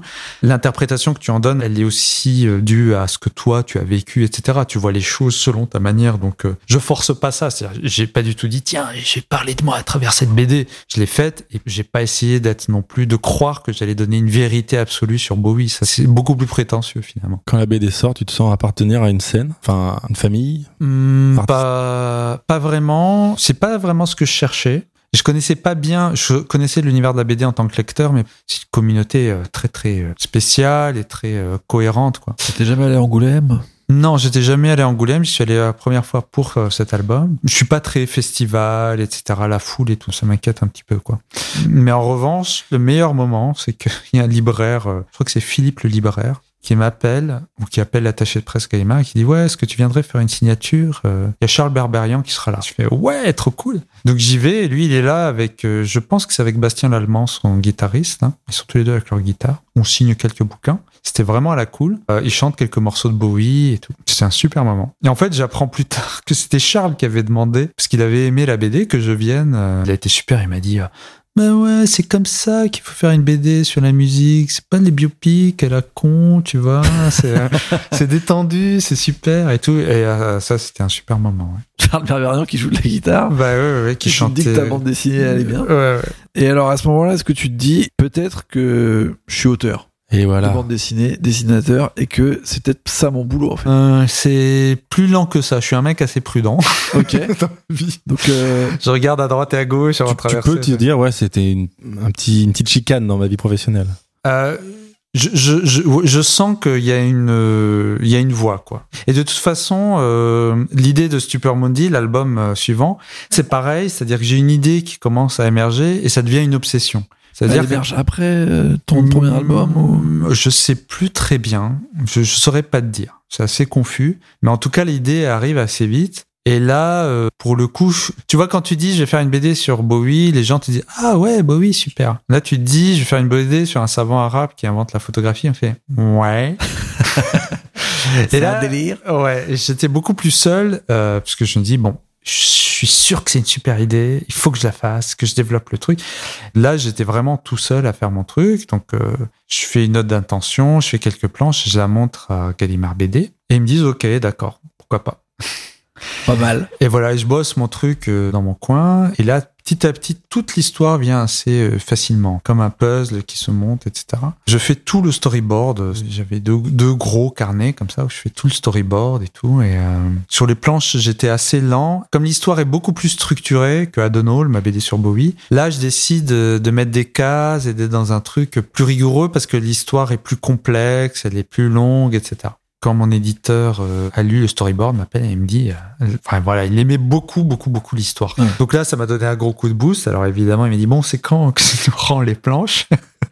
Ouais, ouais, j'en ai fait, euh, j'en ai fait pas mal. Donc là, il faut, euh, faut bosser, quoi. Donc, faut... Avais menti, du coup. le dessinateur de bande dessinée ment toujours sur ce délai. Toujours, toujours. Mais en plus, là, tu fais des œuvres quand même qui ont un paquet de pages. Si tu peux en dire, t'as combien Ouais, euh, c'est 200 pages. 200, ouais. 300, je sais 280, si, j'en crois. C'est combien de temps pour dessiner un projet comme ça? J'en sais rien, en fait, parce que. Après, il y a des pages où il n'y a qu'un dessin. Hein, ouais, euh, c'est du foutage de gueule. euh, je sais pas, parce que c'est très. Euh, ça a dû me prendre 4 ans, je pense. Ah ouais. Mais en fait, même quand tu dis ça, si tu veux, l'histoire et le storyboard a dû me prendre 2 ans. Parce que tu. Quelle fréquence par jour? Bah, c'est très euh, variable, tu vois. Je peux faire. Euh, non, par jour, tu fais une planche maximum, quoi. Et puis parfois, bon, t'as une énergie, surtout dans ce style-là, qui est plus esquissé, etc. Tu peux en faire deux ou trois par jour, tu vois. Ça, c'est vraiment quand t'es en pleine bourre. La bande dessinée, c'est vraiment une histoire d'énergie, c'est-à-dire que c'est un boulot de fou, mais à un moment où t'es dans une bonne énergie et là, tu tombes les planches, etc. Et puis tu finis un peu épuisé, quoi. J'ai eu des amis qui m'ont aidé sur la couleur. Moi, je donnais les indications et puis eux, ils mettaient les, les couleurs, quoi. C'est un projet qu'on semble euh, complètement différent de Adonol. Ouais, c'est graphiquement ou visuellement. Enfin, moi, j'avais adoré pour le coup Adonol. Mm-hmm. Quand j'ai vu arriver Super Monday, j'ai regardé, j'ai fait genre, waouh, c'est mortel, c'est encore une autre proposition, mais genre j'ai l'impression que c'est, enfin c'est un autre auteur. J'avais l'impression qu'en fait ça presque c'était euh, une histoire un peu ouais, ou presque une commande avec un style graphique qui était prévu de départ, et que celui-là c'était ton vrai style personnel qui se fait peut-être plus se décliner après sur euh, tes précédentes bah, sur, sur Pour moi, c'est le. Je m'étais pas rendu compte de ça et j'ai eu souvent cette remarque. En fait, pour moi, c'est quand même le même euh, dessin après, il faut pas oublier que c'est mes deux premiers livres, donc en fait, il y a ce truc. Comme je fais de la BD assez tard, je suis beaucoup plus mûr euh, pour euh, raconter une histoire, pour y mettre certaines profondeurs, pour voir ce que c'est qu'un bon découpage. Tu peux sacrifier des pages, enfin des choses que tu fais pas quand tu es plus jeune. Il y a des erreurs que tu fais pas. Mais en revanche, le dessin, c'est quand même une, surtout le dessin de bande dessinée, c'est une affaire de pratique, etc. Donc, à Hall, j'ai contourné aussi mes insuffisances en termes de dessin par des idées graphiques, tu vois. Donc, il y a des références assez fortes, justement, de ces illustrateurs des années 50, 60, d'une gamme psychédélique, etc. Et puis, sur Mundi, j'étais vraiment beaucoup plus focus sur l'histoire. J'étais convaincu, même si j'ai eu des doutes et tout, que l'histoire était très bonne. Et je me dis là, c'est quand même le même dessin, mais avec des cases et avec un style euh, avec des couleurs beaucoup plus euh, sourdes, beaucoup moins de références euh, dans Adonol, je fais des graphismes à la Stenberg qui illustrent un peu la musique, les fleurs, etc. Et ça c'est des trucs de graphiste, tu vois, c'est-à-dire que tu compenses.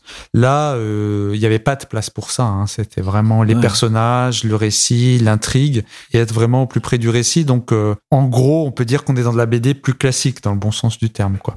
Mais en fait, c'est pas si différent que ça pour moi. Comment tu tombes sur cette histoire de l'inventeur de la photographie Alors, elle est pas vraie. Ah. Mais c'est bien que tu le penses. Tu vois, j'étais vrai, moi. À quel euh, moment tu, tu vois Non, les, les personnages sont vrais. Alors, il y a une partie des personnages qui sont vrais. Dans Stupor Mundi, le château a existé. Il s'est passé que, bon, moi je m'intéresse depuis longtemps à comment on fabrique les images. Par exemple, j'ai suivi et je suis toujours, euh, il y, y, a tout un truc autour du peintre David Hockney, le peintre anglais, qui a écrit une thèse super intéressante sur euh, les peintres de la Renaissance, qui pour lui utilisait beaucoup plus des outils d'optique pour faire des peintures réalistes. Il y a un documentaire, vous pouvez regarder sur YouTube, qui est super, qui montre ça, des peintres comme le Caravage, etc. Pour lui, c'est des peintres dont on ne connaît aucun dessin quasiment, parce qu'en fait, pour lui, ils avaient des systèmes. Alors, il faut regarder le truc, hein, parce qu'il a tout un argumentaire qui est hyper solide. Il faisait de la proto-photographie. En fait, il projetait euh, des miroirs convexes. C'est encore plus sophistiqué que la caméra Oscura. Et euh, pour projeter, par exemple, si je veux faire un portrait de toi, euh, ça projette ton image sur une toile et après je peins directement. Donc c'est un secret de fabrication qui te fait gagner du temps de la technique, donc euh, tu gagnes de l'argent et tu es une star dans ton domaine. Et puis à côté de ça, il y a eu un phénomène dans la maison de campagne familiale, c'est une vieille maison en Corrèze. Et une fois, j'étais allé dans une chambre faire une sieste, donc je ferme les volets, et euh, j'arrive pas à dormir, et je, regarde, euh, et je vois en fait des formes sur le plafond et sur les murs. Et en fait, je me rends compte que toute la place du village j'ai projeté. je vois les gens comme un film, quoi, mais déformés, mais qui se baladent et tout en couleur. je fais, ah, c'est incroyable et tout. Je dis à ma copine, mais regarde et tout. Et, bah. et c'est un spectacle extraordinaire. C'était vraiment euh, un phénomène de caméra oscura. En fait, c'était un hasard. Comme c'est une vieille maison, il y avait un trou euh, dans les volets et ce trou est, bah, quand c'est très lumineux, euh, ça projette tout ce qui est à l'extérieur, ça le projette dans les murs. Donc je me dis, mais en fait, euh, est-ce que ça veut dire que les gens pouvaient voir des images comme ça euh, avant que la photo n'existe Je fais pas mal de recherches, la caméra oscura, euh, je découvre qu'elle est connue depuis l'Antiquité, Aristote décrit ça. Et en fait, les savants arabes au XIIe siècle, utilise ses connaissances euh, et il y a un grand euh, savant qui est censé être l'ancêtre de mon personnage principal, d'Hannibal, euh, qui est un Irakien, qui est le premier scientifique à poser la bonne théorie de la vision humaine. C'est-à-dire c'est lui qui comprend que l'œil fonctionne comme une caméra oscura et que le cerveau, alors que les Grecs pensaient que tout était déjà dans notre cerveau, qu'on envoyait un rayon sur les objets, enfin, des théories qui assez absurdes quoi. Voilà, exactement. Et euh, voilà, donc petit à petit, j'imagine, en fait, moi je pars par des scènes, en fait, avant de faire un récit, et j'imagine comme ça un savant arabe qui fait une séance de caméra oscura à un groupe de savants et qui font waouh qu'est-ce que c'est que ça? Et qui ont le même étonnement que moi quand je vois la caméra oscura dans ma maison de campagne. Et donc voilà, il y a tout cet univers et Frédéric II, donc Stupor-Mundi, c'est parce que j'adore euh, lire l'histoire et c'était un personnage que je connaissais, le château, etc. machin. Donc il y a tout ça qui est un peu flottant, mais il manque euh, un objectif, un, un truc qui tienne un peu le suspense dans toute l'histoire.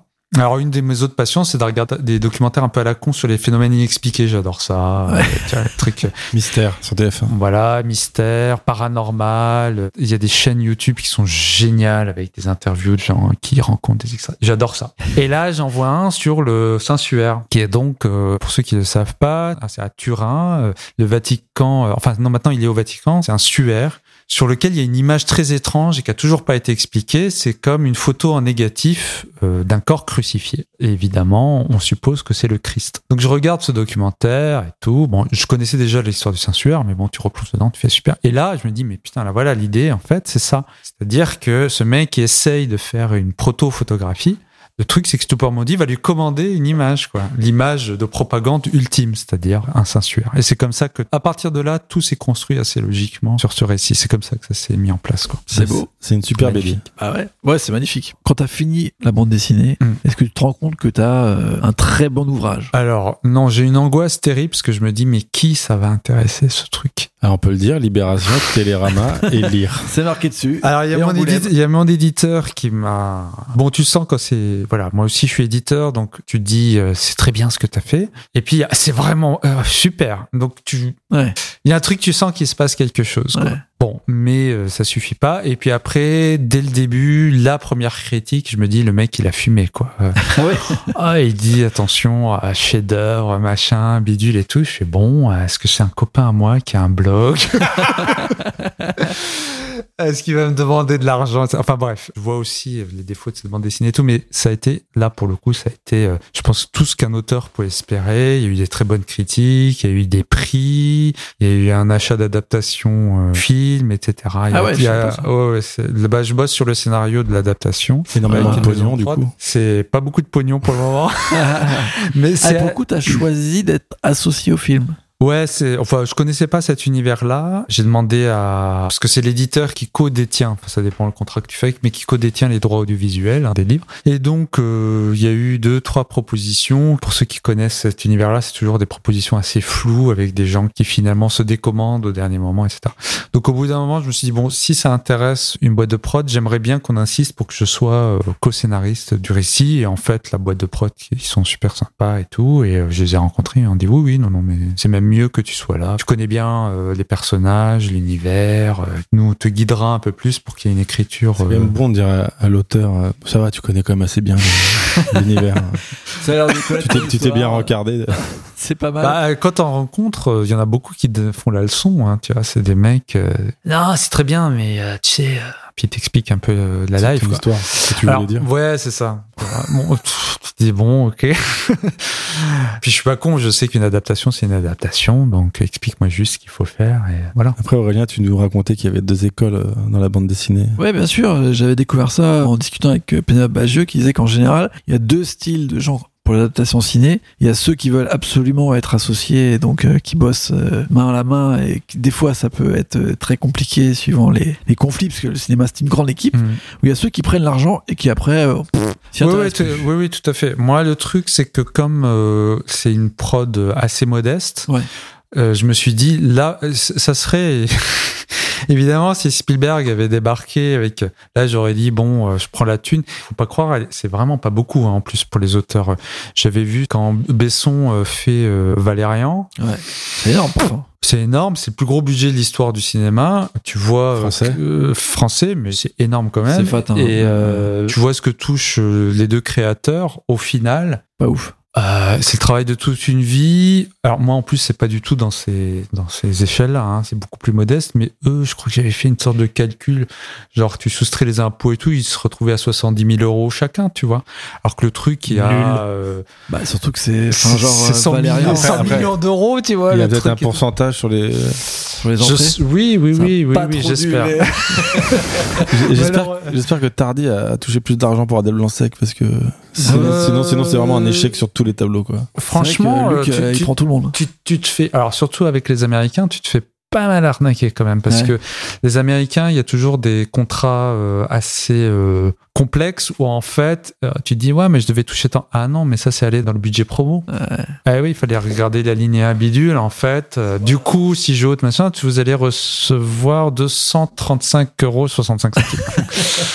Et, euh, bon, sont j'exagère, mais en fait ça on fantasme, on fantasme beaucoup. Il faut vraiment que ce soit. euh, Après, quand tu participes en tant que co-scénariste aussi, si le truc marche, tu es beaucoup plus gagnant. hein, Il y a ça aussi. Mais il y a pas mal d'auteurs qui, et ça je comprends, qui s'en foutent totalement. Là, comme c'était une boîte de prod euh, à taille humaine, française, ils sont à Paris, donc je peux discuter avec eux. Et puis le contact est très bon. Je me suis dit non, mais euh, j'aurais dit tout de suite, moi, je vous propose. euh, Enfin, j'aimerais vraiment être dans le scénario et participer au projet. En plus, c'est un projet d'animation, c'est un univers que je connais mieux, quoi. Et donc là, euh, sur les dix dernières années, tu sors plusieurs albums. Mhm. Est-ce que tu consommes toujours de la bande dessinée? Est-ce que tu lis toujours de la bande dessinée? Oui, oui, oui, bien sûr. Bah, d'abord par mon boulot, parce que je suis quand même éditeur aussi chez Casterman, et puis par passion, ouais, bien sûr.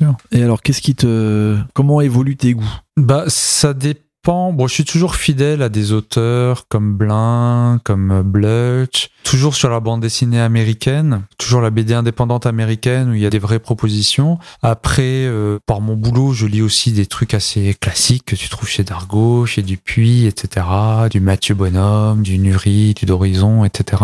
Je suis assez friand, ça, ça nourrit assez ma mise en scène. Je suis aussi des trucs indépendants, mais vraiment des trucs très très pointus, du genre le mec qui dessine une bille qui roule sur euh, 3-4 pages, tu vois. Alors en soi, euh, c'est vraiment un truc de spécialiste, mais en fait, ça peut te donner des idées. Ça, ça se voit pas forcément dans une BD euh, mainstream comme j'essaye de faire, mais c'est des trucs qui me nourrissent. Et qui vient compléter la Sainte Trinité euh, Franquin Moebius Franck Moebius Hergé quand même. Depuis l'âge de 20 ans, je suis vraiment devenu fan de Tintin. Après, quand j'ai intégré un- l'équipe de Casterman, j'ai vraiment découvert euh, les versions noir et blanc des Tintins. J'ai tous les albums en noir et blanc. C'est vraiment pas par snobisme. Il faut savoir que il a hum, la moitié des Tintins en fait ont d'abord été dessinés en noir et blanc dans un gaufrier de trois bandes, Euh, et après les versions connues, c'est passé sur un gaufrier de quatre bandes qui ont été redessinées. Ouais.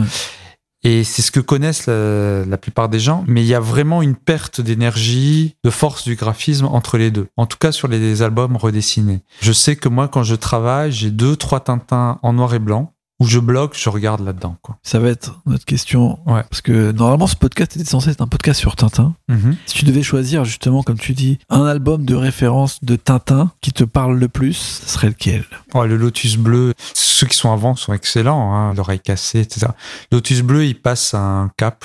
Graphiquement, c'est une tuerie absolue. Scénaristiquement, enfin, là, il devient un auteur majeur euh, du XXe siècle. Et c'est vrai que j'ai eu la chance, il y a 15 ans, je sais pas, 18 ans, de voir les originaux. C'était le moment où vraiment je raccrochais à Tintin. Je sais plus trop comment.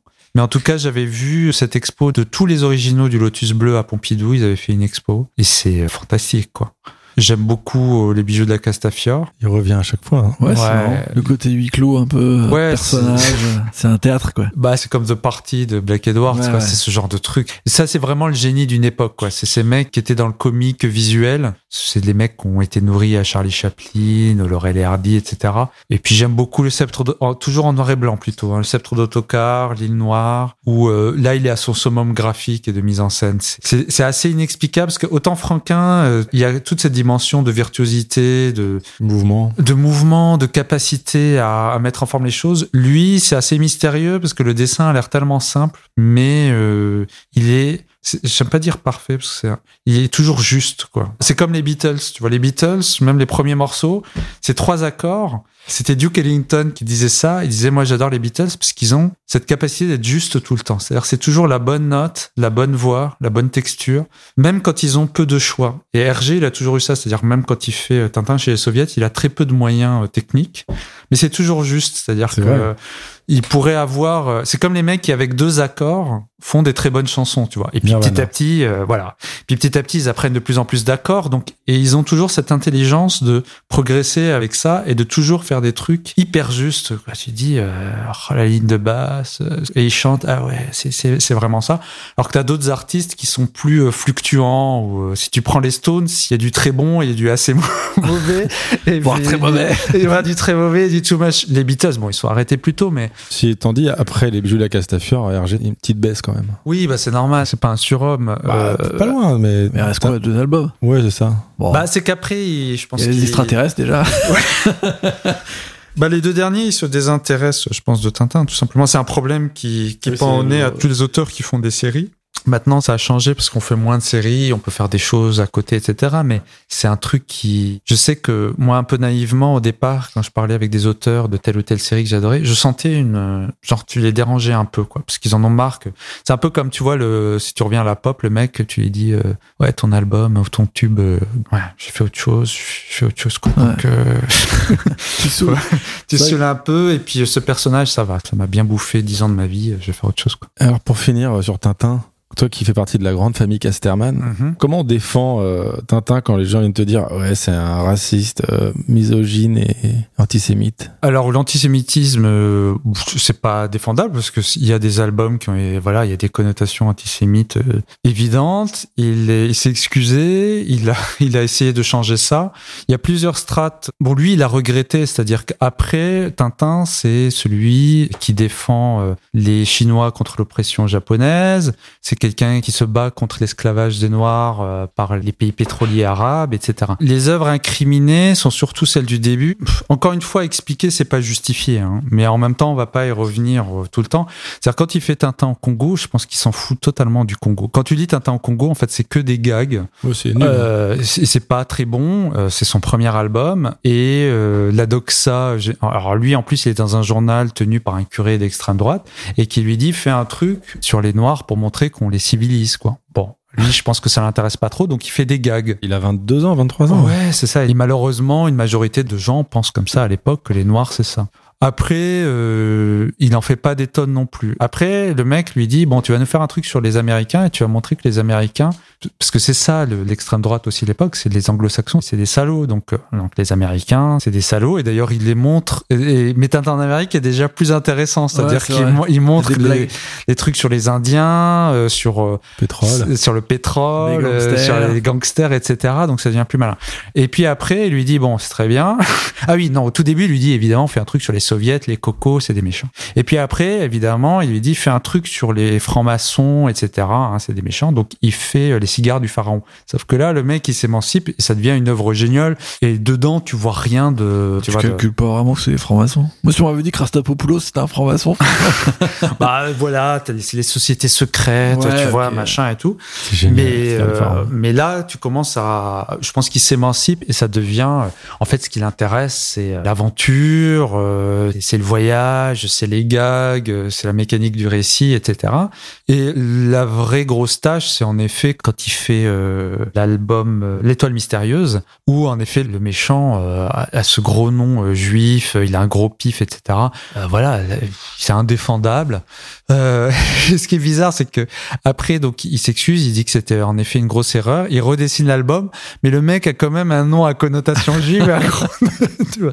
C'est bon, grosse fatigue, quoi. Problème. Euh, Il change de drapeau quand même. Oui, c'est ça, voilà, il change de drapeau. Après, voilà, moi, je pense que Tintin au Congo, euh, faut mettre un texte au début pour rappeler le contexte. Et puis voilà.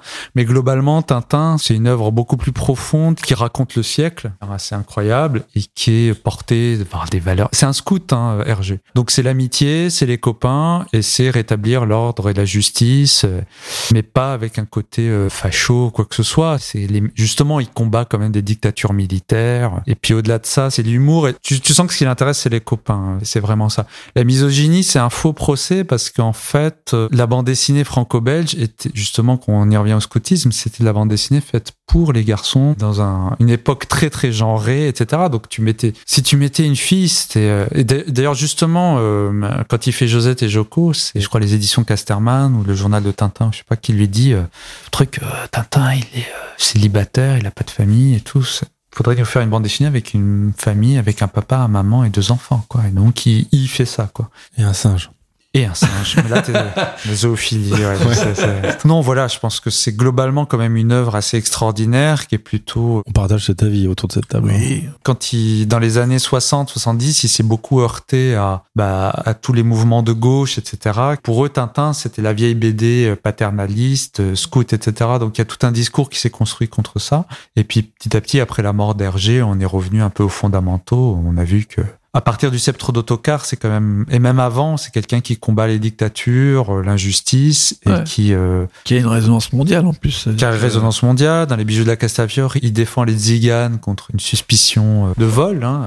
Bah, on lui dit évidemment que c'est eux les voleurs. C'est ah, c'est fou. Bah, ça. Même Tintin, il le pense au début. Ah, non, pas Tintin. Non, non, justement, c'est le seul. Mais tous les autres disent évidemment. Regardez, il y a des caravanes à côté, etc. Donc, je pense que c'est quelqu'un qui a fait ce qu'il a pu. il a fait des erreurs. Et il était à une époque où euh, je sais pas ce que nous on aurait fait si on avait grandi dans un milieu euh, catho euh, traditionnaliste euh, dans la Belgique de l'époque. Hein, bien sûr, bien sûr. C'est toujours étonnant de juger une œuvre qui est, enfin, le Tintin au Congo, ça a presque 100 ans. Ouais, c'est ça. Et, les gens la jugent comme si elle venait de sortir. Ça. ça. prouve une modernité paradoxalement hors norme. On avait discuté avec un, je crois que c'est un historien congolais. Lui, il disait non, non, mais c'est très bien qu'il y ait Tintin au Congo parce que ça montre justement comment on voyait les Noirs à l'époque que c'est pas un délire de notre part non plus. Bien sûr, bien sûr. Et que voilà, c'était la doxa de l'époque, en tout cas institutionnelle, c'était de voir les Africains comme des grands enfants euh, gentils mais un peu bêtes et qu'il fallait éduquer quoi.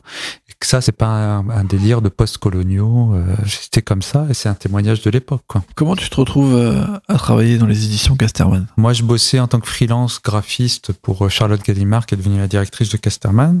Et il n'y avait pas de directeur artistique. Donc, elle m'a proposé le poste et euh, voilà, le catalogue, c'était euh, la possibilité de travailler avec Tardy, Bilal, Loisel euh, et d'autres. Ils sont les bienvenus d'ailleurs dans la vignette. Les hein. boss. écoute, je vais leur donner ton, leur 06 si tu veux. à ce moment-là, T'es déjà auteur de bande dessinée, mhm. t'as des bandes dessinées qui fonctionnent bien. Oui, qui fonctionnent bien, mais il faut pas rêver, ça te permet pas encore de vivre, hein, ça c'est sûr. Moi, étant détaché, j'étais pas euh, dans le milieu de la bande dessinée. Heureusement, il y a eu des, ateliers, on va dire. Il y a eu le fameux atelier des Vosges où il y avait euh, Blin, euh, Sfar et d'autres, où ils ont pu échanger entre collègues, etc.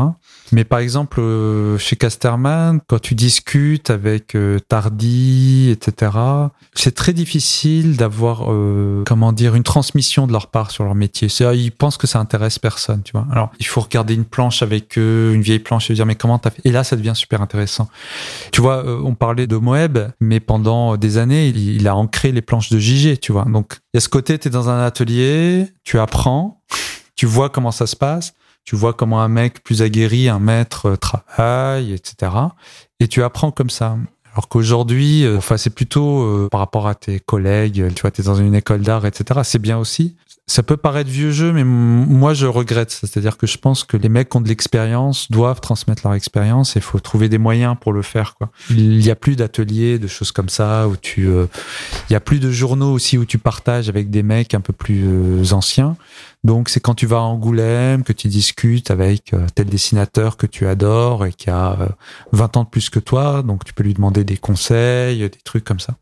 Mais c'est ponctuel, tu vois. Je suis allé dans la, plusieurs fois l'atelier de Tardy. Euh, j'ai discuté pas mal avec Rochette, euh, qui est vachement intéressant. Passionnant même. Ah ouais, c'est un mec passionnant. Son dessin a tellement euh, changé aussi. Ouais, lui, il faudra l'inviter parce qu'il y a une vraie. Mon modèle de réussite, hein. dessinateur à la montagne. Ouais, ouais. Quand tu discutes avec lui, il a des conseils à la fois très simples et super intéressants sur comment concevoir une bande dessinée, même à comment organiser ta table de dessin. En fait, c'est tout con, mais lui, il a des, il a des approches, des méthodes qu'il a pensées pendant des années pour pouvoir attaquer sa planche très très vite, ne pas être distrait, avoir euh, les outils essentiels autour de lui, etc.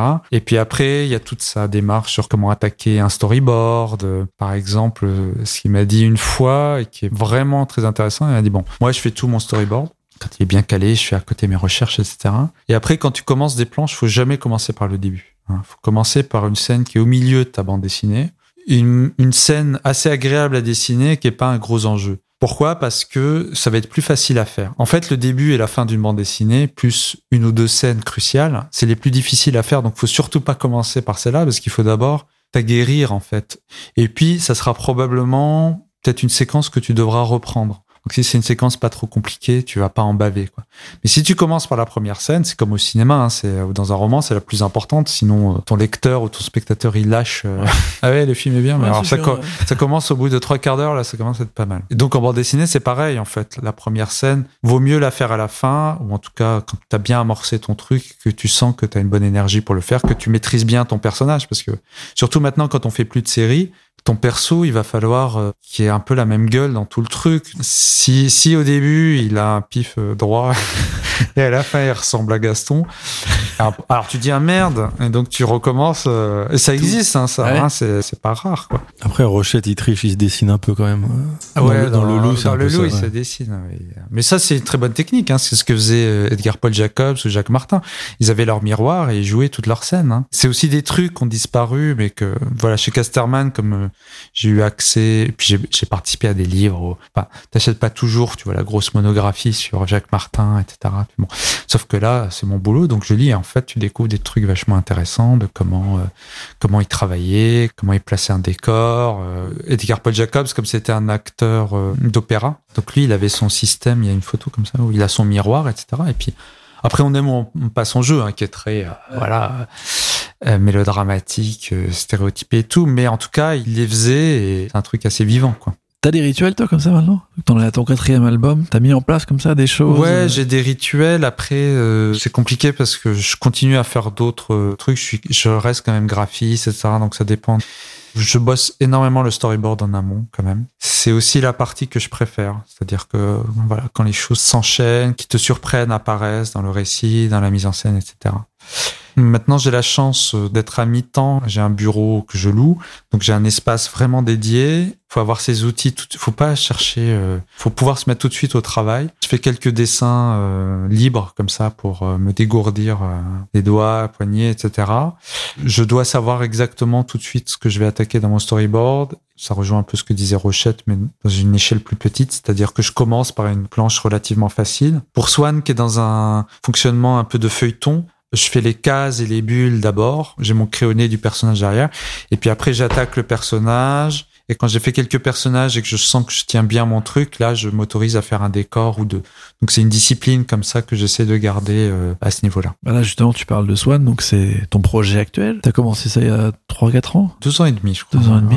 Donc là, c'est potentiellement, comme tu dis, un feuilleton, une série finalement, avec des personnages qui vont revenir régulièrement. Tu sais exactement combien de volumes tu veux faire? Pour le moment, on avait signé pour une trilogie. Donc je vais terminer le, le, troisième tome et puis on avisera. De toute façon, j'avais construit un récit déjà complet sur trois tomes. Il y a le troisième qui va sortir bientôt. Après, euh, c'est clair que je me calais aussi sur euh, toutes les séries qu'on voit actuellement et c'était essayer de, de, suivre ce mouvement-là quand même avec euh, un récit très tenu sur plusieurs personnages, un récit historique voilà, je voulais vraiment tenter l'expérience. C'était quoi ton inspiration? Pourquoi tu voulais parler de cette période? Ça venait en fait du fait que dans mon boulot chez Casterman, à un moment, on voulait chercher euh, un thème comme ça de série. Et je me suis dit, bon, ce qui est très connu, c'est l'impressionnisme et tout. C'était pas très excitant comme ça, parce que tu dis, on connaît tous l'impressionnisme, c'est un peu bateau comme sujet.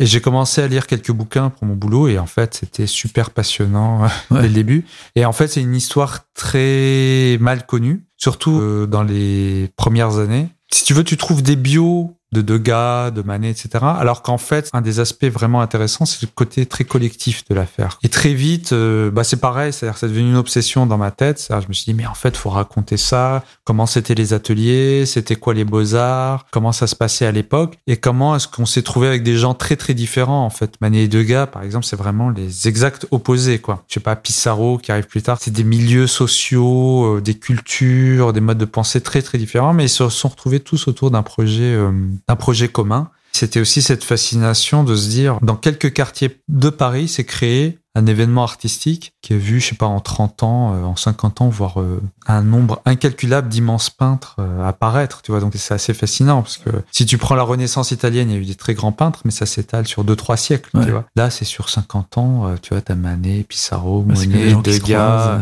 Ouais, ils sont tous dans les mêmes cafés. Voilà, c'est le mystère du contexte moi, j'adore ces histoires de groupe. Quand j'avais fait le truc sur Adono, à un moment, et puis j'avais laissé tomber l'histoire, mais je me suis dit, bon, j'ai fait celui-là, en fait, j'aimerais bien en faire un sur, euh, comment il s'appelle, le chanteur de T-Rex ou sur Sid Barrett. À ce moment-là, c'est-à-dire comment, en fait, dans un petit périmètre, c'est le Londres de l'époque, et puis un peu Liverpool. Et euh, quand tu regardes les documentaires et tout, c'était trois boîtes de nuit et trois cafés, hein, les concerts. Jusqu'au milieu des années 60, ils se connaissent tous. C'est tous des pas des copains, mais en fait, ils sont tous dans leur van, euh, les Beatles, les Yardbirds. Mais en fait, c'est un petit milieu de gens qui se débrouillent comme ils peuvent dans une période un peu maussade, mais il y a quelque chose qui se passe. Qui s'influencent entre eux-mêmes aussi. Ils s'influencent entre eux-mêmes, évidemment. Ils se piquent des riffs de guitare. C'est Donovan qui apprend des techniques de guitare aux Beatles, par exemple, et qui garde les enfants de Ringo Starr.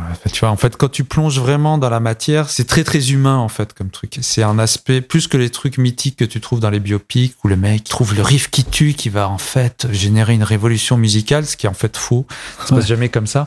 Il l'a piqué euh, il l'a. Ouais, et puis les mecs, en fait, quand tu discutes avec eux, quand tu vois les interviews, ils se souviennent pas très bien parce que c'est comme nous tous. C'est-à-dire, si on dit il y a 10 ans, quand tu avais enregistré telle émission de radio, en fait, euh, toi, t'en avais fait des heures et euh, je sais pas, quand tu discutes avec un musicien qui a participé participer à un album de Gainsbourg. Il dit ouais, je sais plus trop si c'est moi qui joue de la guitare sur ce truc. en fait, mecs qui jouaient 20 heures par jour. Ouais, c'est des mecs qui jouaient 20 heures par jour et qui jouaient comme ils respiraient quoi. Donc euh, voilà. Est-ce que tous les personnages euh, existent euh, dans Swan Les personnages principaux n'existent pas, c'est Swan et son frère Scotty, mais tout ce qui est autour, disons le premier cercle, ben il y a deux gars, il y a Manet, tout ce qui est autour de l'école des beaux-arts, il y a cette académie qui apprend la peinture au début à Swan qui a existé et il y a un truc marrant, ça c'est des trucs que j'adore, euh, c'est euh, il y a ce personnage de Rocoplan que j'ai inventé. Et en fait, j'ai un ami qui me dit euh, c'est super, je suis allé sur internet, j'ai vu ce peintre Rocoplan, c'est très bien mais tu triches un peu sur son âge parce qu'en fait, il est censé être plus vieux, je fais quoi Et donc je vais voir et en effet, il y a un peintre qui s'appelle Rocoplan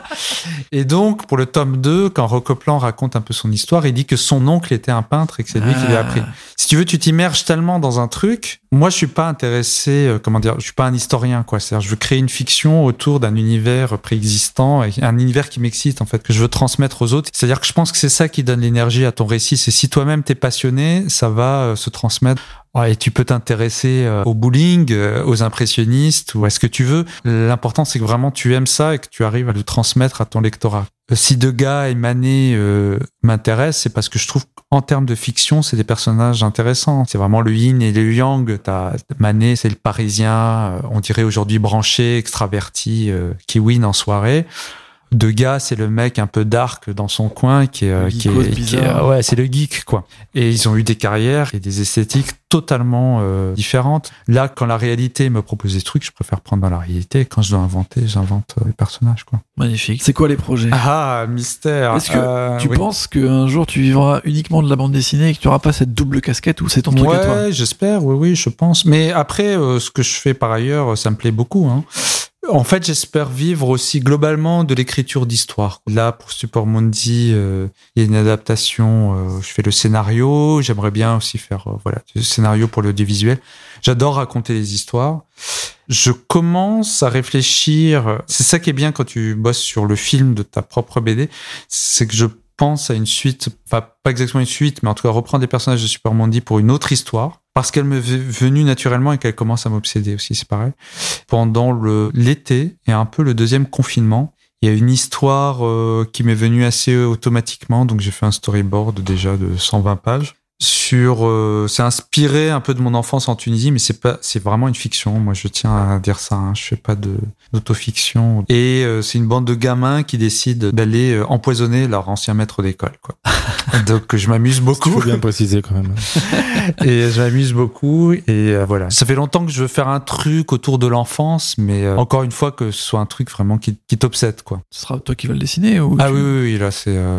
Euh, il y a des trucs. Il y a un scénario que j'ai écrit là de science-fiction avec un dessinateur. Il faut que je corrige des trucs. c'est un super dessinateur. Je suis super content qu'il ait accepté. Donc je veux me partager entre l'écriture pour d'autres et disons que par exemple que ce soit Super Mondi ou, ou, le récit sur les enfants, quand c'est relativement intime et que c'est proche de ce que je sais dessiner, ça je me le garde pour moi. Et puis pour euh, en tant que scénariste, évidemment, euh, ce qui est chouette, c'est d'aller vers euh, des gens qui savent faire ce que tu ne sais pas quoi faire. voilà, j'espère développer ça. Et eh ben super. Magnifique. C'était un super moment en tout cas, Nejib. Merci. Bah, pour moi aussi. et voilà. Et voilà, tout est cassé. à la dernière minute. Il a tué le truc. C'était un super moment. Ouais, bah, franchement, c'était super. Aussi. Et ben, merci beaucoup. Merci beaucoup d'avoir accepté cette invitation. Et on a, parlé de Tintin, mais on a surtout parlé de toi, de ton parcours. Et encore une fois, c'était très inspirant. On te souhaite le meilleur. Merci beaucoup. Et Aurélien, on se dit à très bientôt, nous. Hein. Bah oui, comme d'habitude. Et j'en profite quand même pour remercier Johan qui nous accompagne depuis maintenant deux émissions et grâce à qui on a un super son. Donc, euh, vrai. merci, Johan. Merci, À bientôt. À bientôt. Salut.